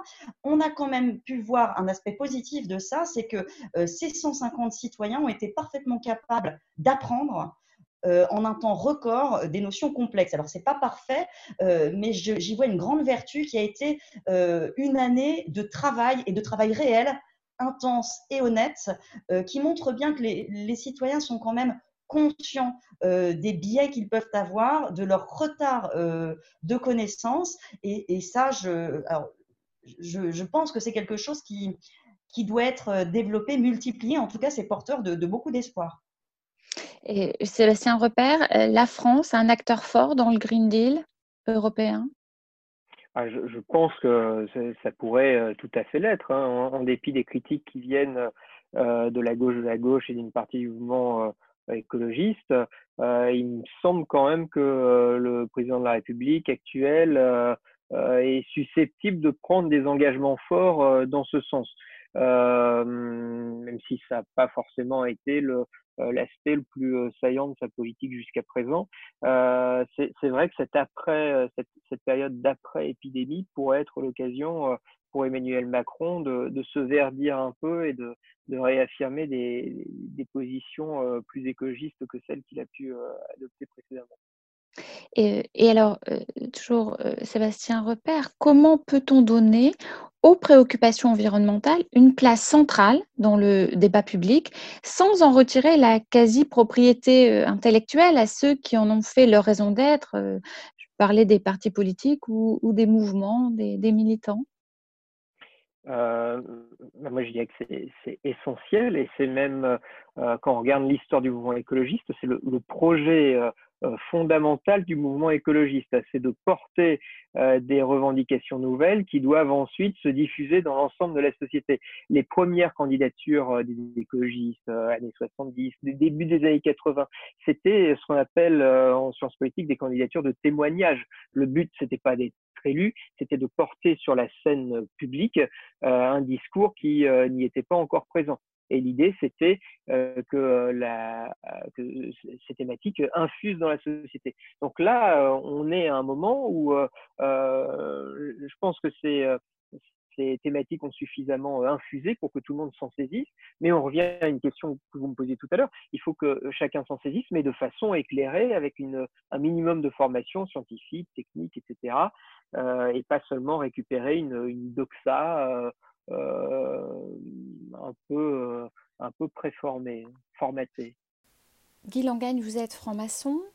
À la différence d'autres questions comme la laïcité ou les libertés, les obédiences maçonniques semblent assez timides sur les sujets du dérèglement climatique, de l'environnement ou de l'écologie.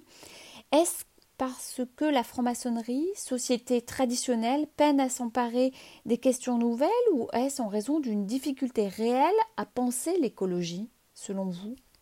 Élie, c'est une très bonne question. Une très bonne question, je vais essayer d'expliquer pourquoi. Il y a d'abord quelque chose dont on a parlé, mais pas directement. C'est la diffusion de la peur. Or, s'il y a quelque chose qui est opposé, opposé aux maçons, c'est la notion de peur. Le maçon ne doit pas avoir peur. Comment on, développe l'écologie en ce moment? On fait la peur du nucléaire. On a peur du nucléaire. On a parlé du bio tout à l'heure. On était plusieurs à en parler. Mais comment on a développé le bio? Il faut regarder ça d'un peu plus près. On a expliqué que effectivement dans les produits que nous consommions, il y avait des pesticides entre guillemets. Je ne vais pas revenir sur une émission scandaleuse qui montrait que dans 97% des, produits que nous consommons, il y avait effectivement des pesticides, ce qui était faux puisque dans des proportions normales, ce qui, qui n'est pas du tout la même chose. Donc on a fait peur et on a payé des gens, des ONG pour développer la peur. Et à partir de là, l'industrie du bio s'est développée. Et je crois que les formations doivent lutter contre ce développement de la peur. Alors maintenant, j'en viens à la question très directement. Je pense que je me permets de le dire parce que, même si des profanes nous entendent, et je le souhaite, moi j'ai presque 60 années de présence en maçonnerie, 59 ans exactement. Et à partir de là, je me dis, mais être franc-maçon, ce n'est pas se retrouver dans une loge avec des frères ou des sœurs avec qui on a une grande amitié, qui on a une grande amitié et qu'on se sente bien. Non, pour moi, la maçonnerie, c'est répandre en dehors les vérités qui acquises, c'est ce qu'on dit dans notre rituel, dans notre règlement intérieur plutôt.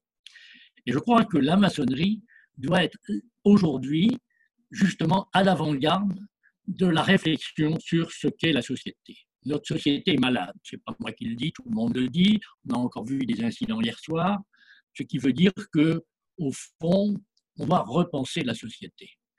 Or, la franc-maçonnerie, dit-on, est la fille des Lumières on le dit, je crois que c'est assez vrai, et qu'elle a contribué à la Révolution française. Les partis politiques aujourd'hui sont déconsidérés, les syndicats aussi. Je crois que c'est à la franc-maçonnerie de prendre le relais, du moins je l'espère provisoirement, parce que je crois qu'on a besoin des syndicats, des partis politiques, mais qu'elle doit porter une réflexion sur notre société. Lutter contre les inégalités, ce n'est pas directement notre souci, mais quand dit personne au monde autant possède autant que la moitié de l'humanité, je dis un problème de fond, quel que soit le parti auquel l'on appartient, sur lequel il faut nous pencher. Mais deuxièmement, j'en viens au problème de l'utilisation de la raison, c'est ce qu'on disait sur la culture scientifique. Nous sommes les enfants des Lumières. Et les enfants des Lumières, c'est développer l'usage de la raison et ne pas jouer sur la post-vérité, mais sur la réflexion. Je citais tout à l'heure effectivement Nietzsche sur le fait que le contraire de la vérité, ce n'est pas le mensonge, ce sont les convictions. Lutter contre les convictions avec la raison, c'est très difficile. Et je termine, je dis qu'il faut que les maçons s'attellent à cette tâche. Il faut que nous montrions au monde que nous sommes préparer l'avenir, de préparer l'avenir dans des conditions intelligentes, j'ai envie de dire. Mais je le disais, c'était l'objet au fond d'un certain nombre de remarques de mes amis qui ont collaboré dans ce débat, à savoir que remettre la raison au cœur de notre réflexion, ce n'est pas simple. Je cite souvent une phrase de Dominique Schnapper. Dominique Schnapper a tiré les conclusions d'un colloque organisé par le Grand Orient à Lyon, juste au mois de février, juste avant le coronavirus, et elle terminait par cette phrase que je cite de mémoire la seule valeur qui soit conforme à la vocation de la connaissance scientifique et aux idéaux de la démocratie, intéressant de lier les deux, c'est le développement critique de la raison. Sans la raison, on ne peut effectivement pas avancer. Si l'humanité est ce qu'elle est aujourd'hui, c'est que l'homme a été capable de raisonner. Alors, raisonnons, essayons de convaincre par la raison, développons la culture, la culture scientifique, mais faisons en sorte demain, effectivement, eh bien, la peur soit balayée. Le maçon est optimiste par nature, mais je dis à nos frères et à nos sœurs, battons-nous. Battons-nous plus que jamais. Nous avons tous les régimes totalitaires nous sont condamnés. Nous montrons au monde que nous sommes capables d'apporter des solutions. Eh bien, merci Guy Langen pour ces paroles revigorantes. Merci à vous trois pour ce débat très riche. Euh, la GLMF est déjà impliquée sur ces questions et souhaite l'être davantage à l'avenir. Euh, des initiatives de l'obéissance étaient prévues sur ces thèmes. Elles ont été reportées du fait de la Covid. Euh, elles auront lieu à la rentrée en septembre. Avant de poursuivre cette émission, je vous propose d'écouter Michael Jackson avec Earth Song.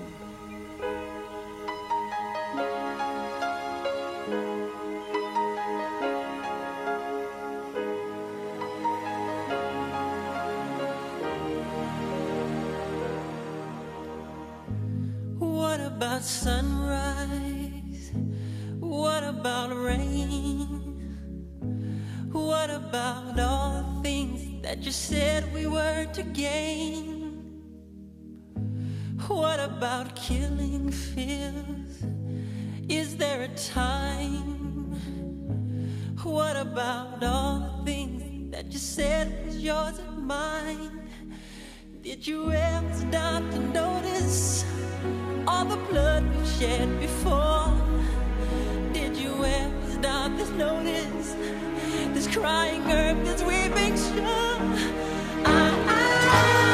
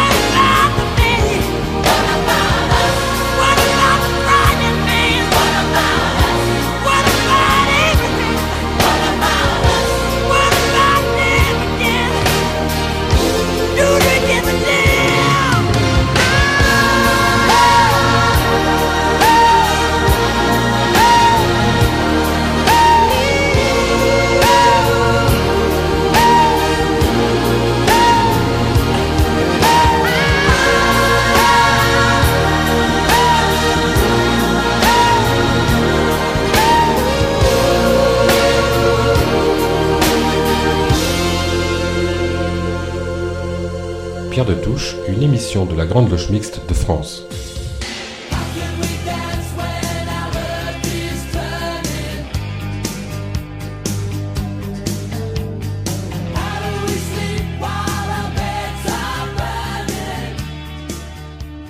Franck Foucret a choisi ce matin de nous interroger sur les bougies électriques en loge.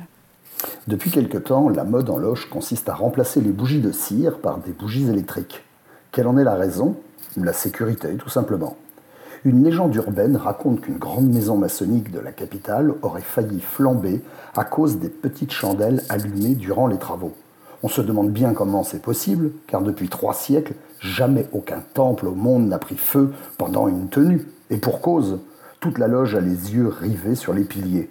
Ce serait bien une étourderie si le sautoir du vénérable maître s'enflammait sans que personne ne réagisse. Je me suis donc renseigné auprès des intéressés. Que nenni La vraie raison du départ de l'incendie en question trouve sa cause dans un tableau électrique. Décidément, comme aurait pu le dire Mark Twain, un mensonge peut faire le tour de la Terre le temps que la vérité mette son tablier et ses gants. Le mal était donc fait, il fallait maintenant trouver un coupable. La sanction tomba, plus de feu en loge. J'ai cru un moment qu'il s'agissait d'un lobbying actif de l'industrie des fabricants d'ampoules qui, après avoir anéanti en 2012 le marché de l'ampoule à filament, s'attaquait maintenant au marché de la bougie. Dans un élan de parano, j'ai même pensé qu'on pouvait finir d'achever nos amis les abeilles, déjà mis à mal par Monsanto et sa production diabolique. En réalité, il n'en était rien. Cela partait d'un bon sentiment, puisqu'il s'agissait tout simplement de nous protéger. Avouez que c'est quand même amusant d'imaginer remplacer les traditionnelles bougies, les, bougies symboliques, par, par des petites merveilles de technologie qui marchent à l'électricité qui, entre nous soit dit, font tourner l'industrie nucléaire, ce qui n'est pas très citoyen pour des frères et sœurs qui œuvrent pour le bien de l'humanité. Mais bon, passons. Une idée m'est alors venue. Lors de la prochaine gastro-entérite en loge, devra-t-on en déduire que l'eau est dangereuse et qu'il faut immédiatement la remplacer par un brumisateur d'eau aseptisé lors des initiations? Sachant que l'air transporte elle aussi de nombreux microbes et bactéries, l'épreuve de l'air pourrait peut-être subir quelques aménagements. Je me suis aussitôt mis en quête d'un substitut. Merci au Gadlu d'avoir guidé ma recherche, puisque nous sommes sauvés. Il existe dans le commerce des humidificateurs de purification d'air, électriques eux aussi, ça va de soi. Bon, résumons-nous. Nous nous sommes protégés du feu, de l'eau, de l'air, sauf en cas de panne électrique, où nous risquons de devoir suspendre nos travaux. Nous voilà désormais protégés des risques majeurs de la loge. Il va rester ensuite à installer un portique de sécurité pour remplacer le couvreur à la porte, car ce dernier oublie trop souvent les mots de semestre. Et je ne parle pas des risques de contagion microbienne à force de se faire susurrer des choses à l'oreille. Puisque nous sommes dans la marche vers le progrès en fraternité, une idée me vient à l'esprit. Et si nous utilisions iTunes, vous savez, l'application musique d'Apple, pour remplacer les lectures monotones du rituel des surveillants et du vénérable maître? Nous pourrions ainsi nous assurer d'une qualité sonore infaillible, non? Je ne sais pas ce que vous en pensez, mais moi, je trouve que nos ancêtres prenaient de sacrés risques en venant en loge. Avouez quand même que les maçons sont téméraires. Ils ont échappé à l'Église catholique romaine, à Pétain, à la famille Le Pen, et maintenant, ils s'opposent avec efficacité au fléau de la nature. Bon, je dois vous laisser, je vais prendre mon traitement, mes antibiotiques et mes gouttes, et je fonce retrouver mes frères de loge. On a tenu ce soir. Bonsoir, à bientôt.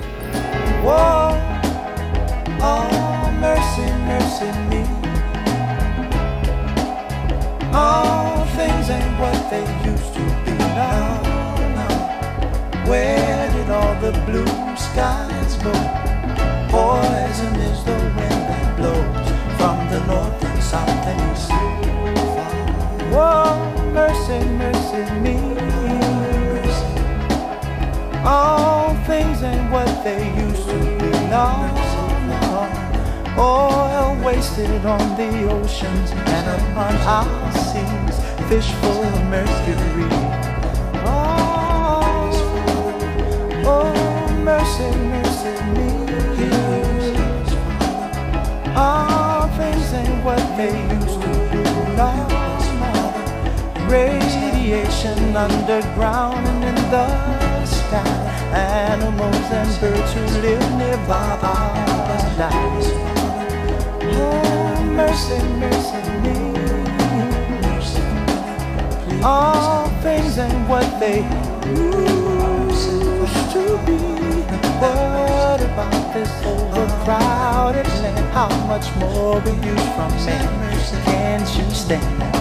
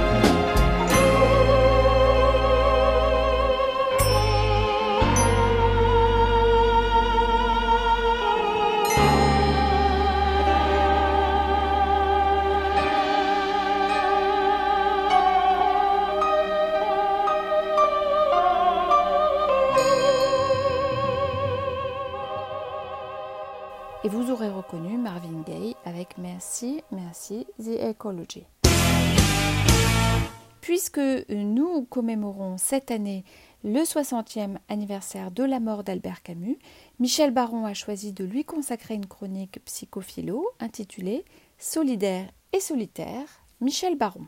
Solitaire ou solidaire? Albert Camus, comme nous le sommes, était un homme de paradoxe reconnu comme un philosophe contemporain qui compte, plus que dramaturge et écrivain, comme il le souhaitait, et qui sera reconnu par l'attribution du prix Nobel de littérature en 1957. Cependant, ses détracteurs le considéraient comme un philosophe, avec bien peu de bienveillance, reconnaissons-le, surtout du côté de Saint-Germain-des-Prés en général et des cafés de Fleurs et aux Deux Magots en particulier. Souvenons-nous du livre de Jean-Jacques Brochet, publié en 1970, Camus, philosophe pour classe terminale. Mais Camus ne se reconnaissait pas dans cette fonction de philosophe. Dans, dans une interview à la revue Servir, le 20 décembre 1945, il déclarait Je ne suis pas philosophe, je ne crois pas assez à la raison pour croire à un système. Ce qui m'intéresse, c'est de savoir comment il faut se conduire. Et plus précisément, comment on peut se conduire quand on ne croit ni en Dieu, ni en la raison. Comment lui donner tort? Notre philosophie maçonnique repose sur une morale de l'action, nous conduisant à une éthique. Ces deux mouvements ne se concevant pas indépendamment l'un de l'autre. À quoi servirait la philosophie? Élaborant une très belle éthique autour d'une tasse de thé dans un salon sans l'expérimenter dans un monde en mouvement constant. Une philosophie qui ne bouge pas devient un système, une idéologie, donc une forme de religion. La philosophie est une réflexion sur la politique du vivant et non une pensée coercitive qui enferme le vivant dans des formules il y a une solitude de l'idéologie et des idéologues, alors qu'il doit y avoir une solidarité de la philosophie partageant les expériences et le vécu du prochain, du Nebenmensch, comme disent les Allemands, celui d'à côté. Le contre-exemple, par exemple, celui d'Emmanuel Kant, qui va nous vanter l'impératif catégorique du devoir Agis toujours de telle sorte que la maxime de ton action puisse être érigée en règle universelle. Alors que lui-même mène une vie de type obsessionnel, quasiment coupé de ses semblables, une vie un peu folle menée par une relation amoureuse à l'idéologie et une mise à l'écart de ceux qui contredisent le système. La voie idéale d'un chemin conduisant aux pires dérives dictatoriales. La franc-maçonnerie, de par ses idéaux, a toutes les raisons de revendiquer son appartenance à la vraie philosophie.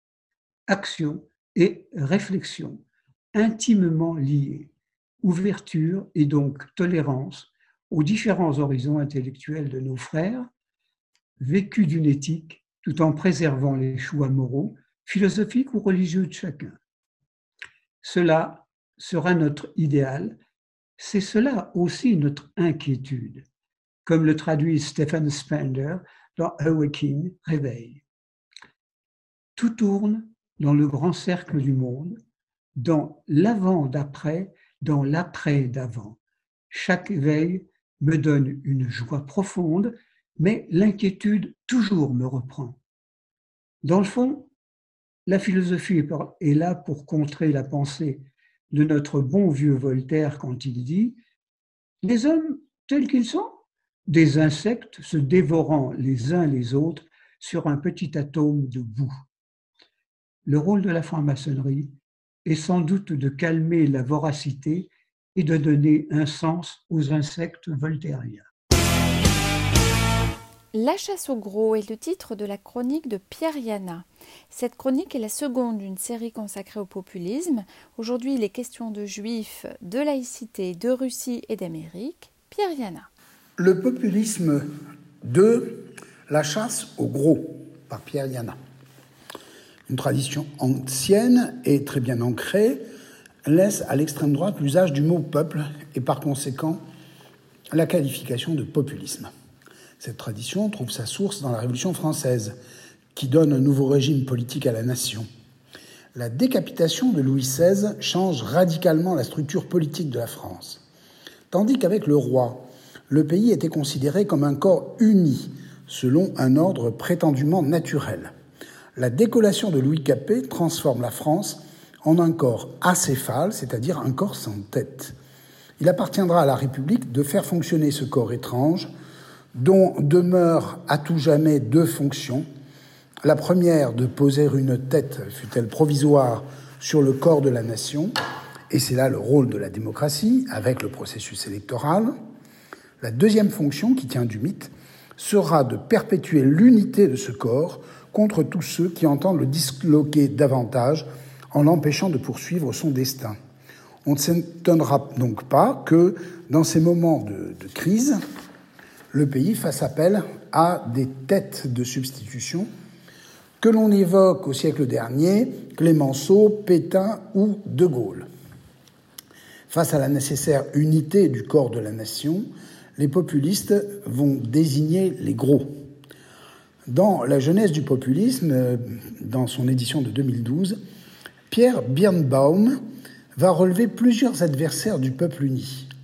Les capitalistes, les spéculateurs, qui dominent le peuple dans son ensemble. Il s'agit ici d'une mince couche de parasites, je cite, qu'il suffirait de supprimer, au premier rang desquels les juifs, banquiers apatrides, qui interdisent donc l'unité du peuple, les chrétiens et les travailleurs. Peut-être convient-il ici de rappeler en quelques mots l'enjeu de la nationalisation des juifs par la Révolution et l'Empire. En attribuant la citoyenneté française aux juifs, la Révolution contribue à séparer fortement la France de l'Église, puisque la citoyenneté est attribuée à tous, indépendamment de leur religion, en particulier chrétienne. C'est un premier fondement de la laïcité, bien sûr. En revanche, comme ce fut le cas à l'occasion de l'affaire Dreyfus, désigner les Juifs comme traîtres, c'est replacer le bon, entre guillemets, le bon peuple dans son assise chrétienne, c'est-à-dire contester la Révolution et la laïcité.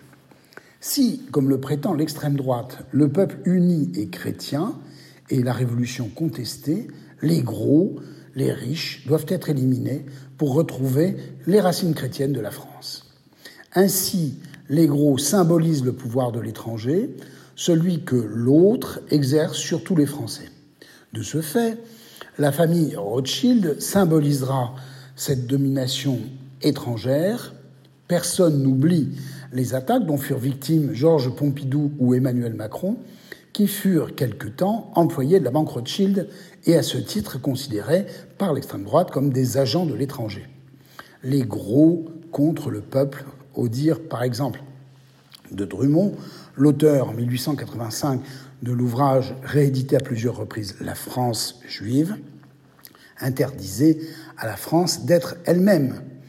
Cette attaque aura visé tous les hommes politiques d'origine juive, comme Léon Blum, Pierre Mendès France, et jusqu'à Dominique Strauss-Kahn, agent ou bien des 200 familles pour les premiers, ou bien de la finance internationale, le FMI pour le dernier, même si, dans l'entre-deux-guerres, on rajouta les bolcheviks juifs qui venaient enfler les rangs de cette puissance internationale.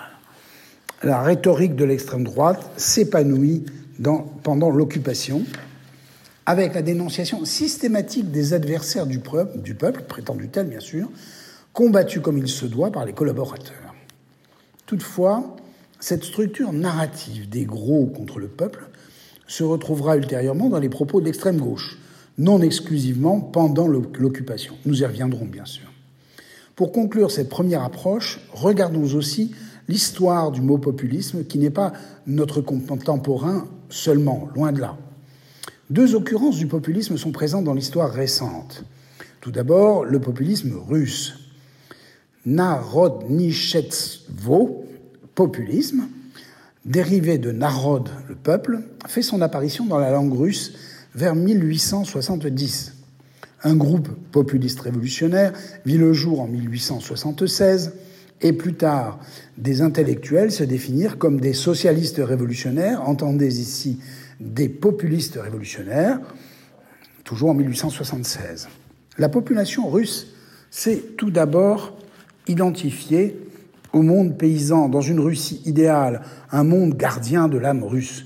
Ce peuple était le rédempteur de la Russie, accoucheur d'une société authentique et donc authentiquement opposé au rationalisme occidental. La deuxième occurrence concerne l'Amérique, le populisme américain dans les années 1890. Le People's Party, né en 1892 dans le Nebraska, se qualifie lui-même de populiste. Il s'agit ici d'un populisme exprimant les inquiétudes d'un monde de petits fermiers qui voyaient leur situation menacée. L'échec en 1896 du People's Party est lié à l'amélioration de la situation économique américaine, qui contribue ainsi à améliorer le sort des fermiers. Le dernier aspect du populisme d'une toute autre nature apparaît en France en 1929 avec, en littérature, la publication d'un manifeste du roman populiste, avec la désignation d'une littérature qui devait venir du peuple, je cite, venir du peuple et aller au peuple. Toutefois, la dimension de littérature prolétarienne contribuera à l'effondrement de ce courant, malgré de réels succès pendant la guerre. Dans une prochaine rubrique, nous relèverons les structures de pensée du populisme et la distinction entre l'extrême droite et l'extrême gauche. Merci, je vous souhaite un excellent dimanche et une bonne semaine. Pierre de Touche, une émission de la Grande Loge Mixte de France.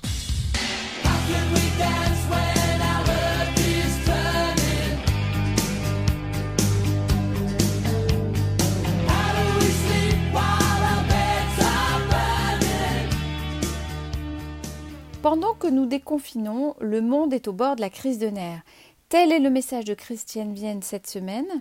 Alors que le déconfinement concentre toute notre attention, elle a souhaité mettre en parallèle l'attitude des États-Unis et de leur président Trump avec celle de la République du Costa Rica.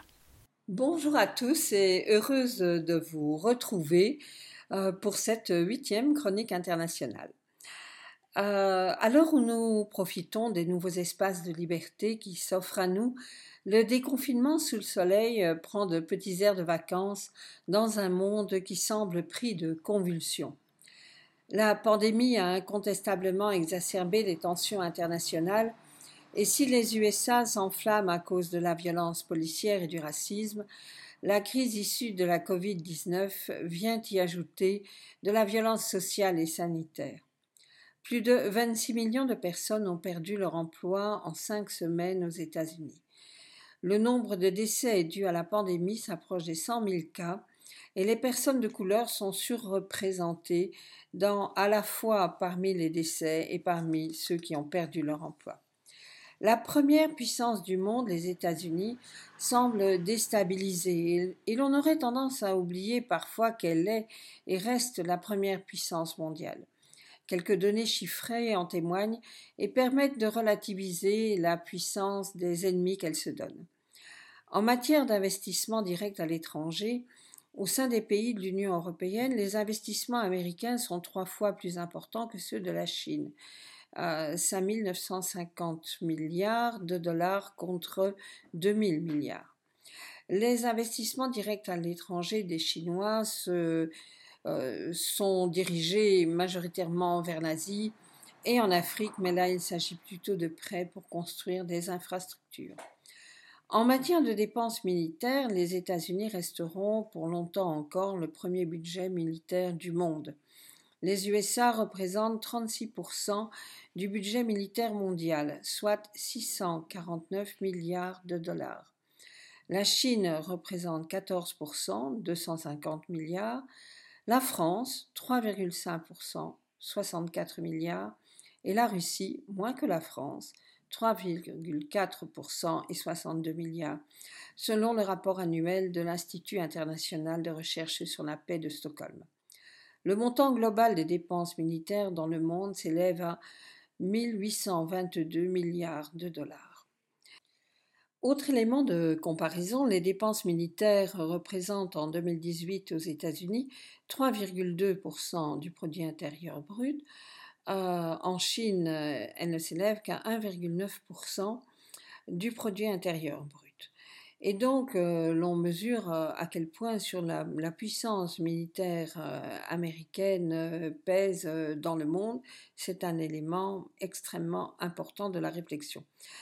D'autre part, le succès du vol de la fusée SpaceX avec à son bord deux astronautes de la NASA à destination de la Station spatiale internationale, l'ISS, leur permet de ne plus dépendre des taxis spatiaux russes, les Soyouz, et de renforcer ainsi leur place dans la conquête spatiale. La puissance américaine est certes concurrencée, mais pas réellement menacée. Cela rend d'autant plus inacceptable l'attitude du président Trump vis-à-vis de l'OMS et le repli sur soi dans lequel il entraîne son pays. Un petit pays sur le même continent, pas puissant du tout, de 5 millions d'habitants, vient de lancer un projet qui ne peut qu'attirer notre attention. Dans un communiqué de presse, l'OMS annonçait euh, le président de la République du Costa Rica, M. Carlos Alvarado Quesada, et le président de la République du Chili, M. Sebastián Pinheiro, se sont joints aujourd'hui au directeur euh, général de l'OMS, le docteur Tedros Adhanom Ghebreyesus, pour annoncer l'ultime avancée du projet de plateforme technologique visant à faciliter l'accès à des vaccins, à des médicaments et à d'autres produits sanitaires efficaces contre la Covid-19.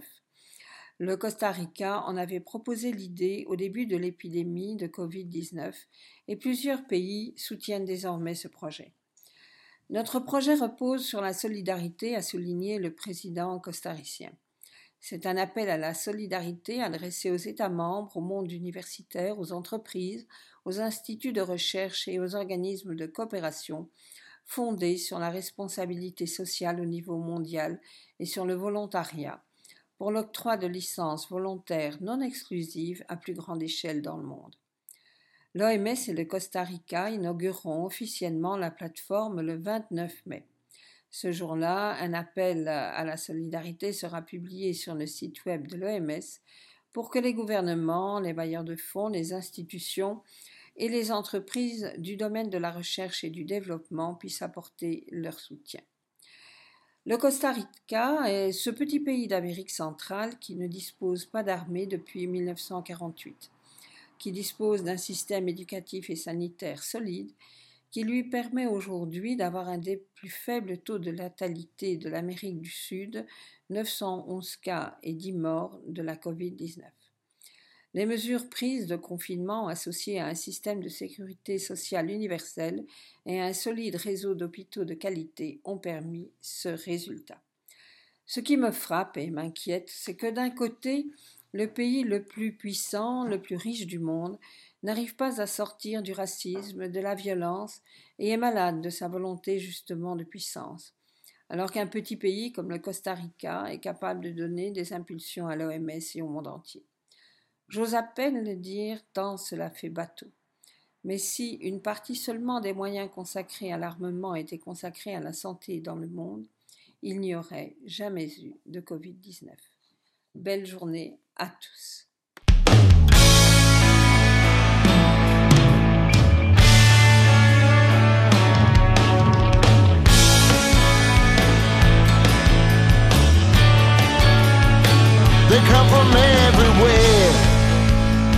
Are longing to be free.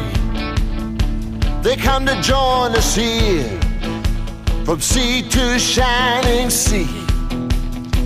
And they all have a dream, as people always will, to be safe and warm in that shining city on the hill.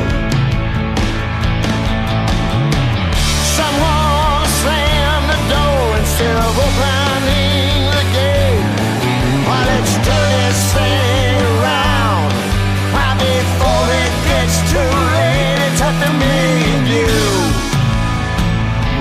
Love conquer hate.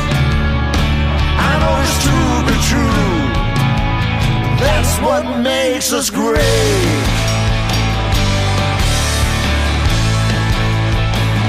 Don't tell me a lie and sell it as a fact.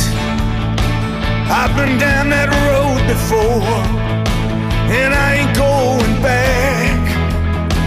And don't you brag to me that you never read a book. I never put my faith in a con man and his crooks. I won't follow down that path and tip the hands of fate. Now let's turn this thing around before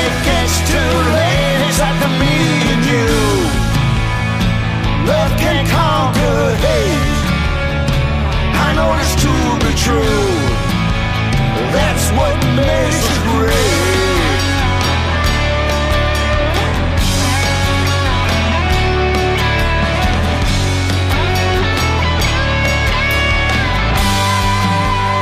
In the quiet of the night, I lie here wide awake, and I ask myself, is there a difference I can make? Is there a difference I can make? It's up to me and you. Love can conquer hate. It's up to me and you. Love can conquer hate. It's up to me and you. Love can conquer hate. I know it's to be true.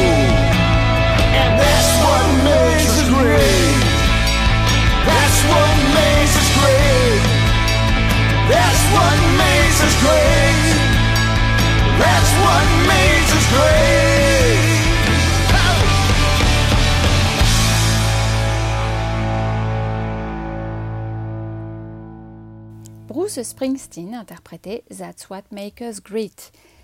Notre émission touche à sa fin. Merci à toute l'équipe de Pierre de Touche ainsi qu'à Gilles Solière et Radio Delta.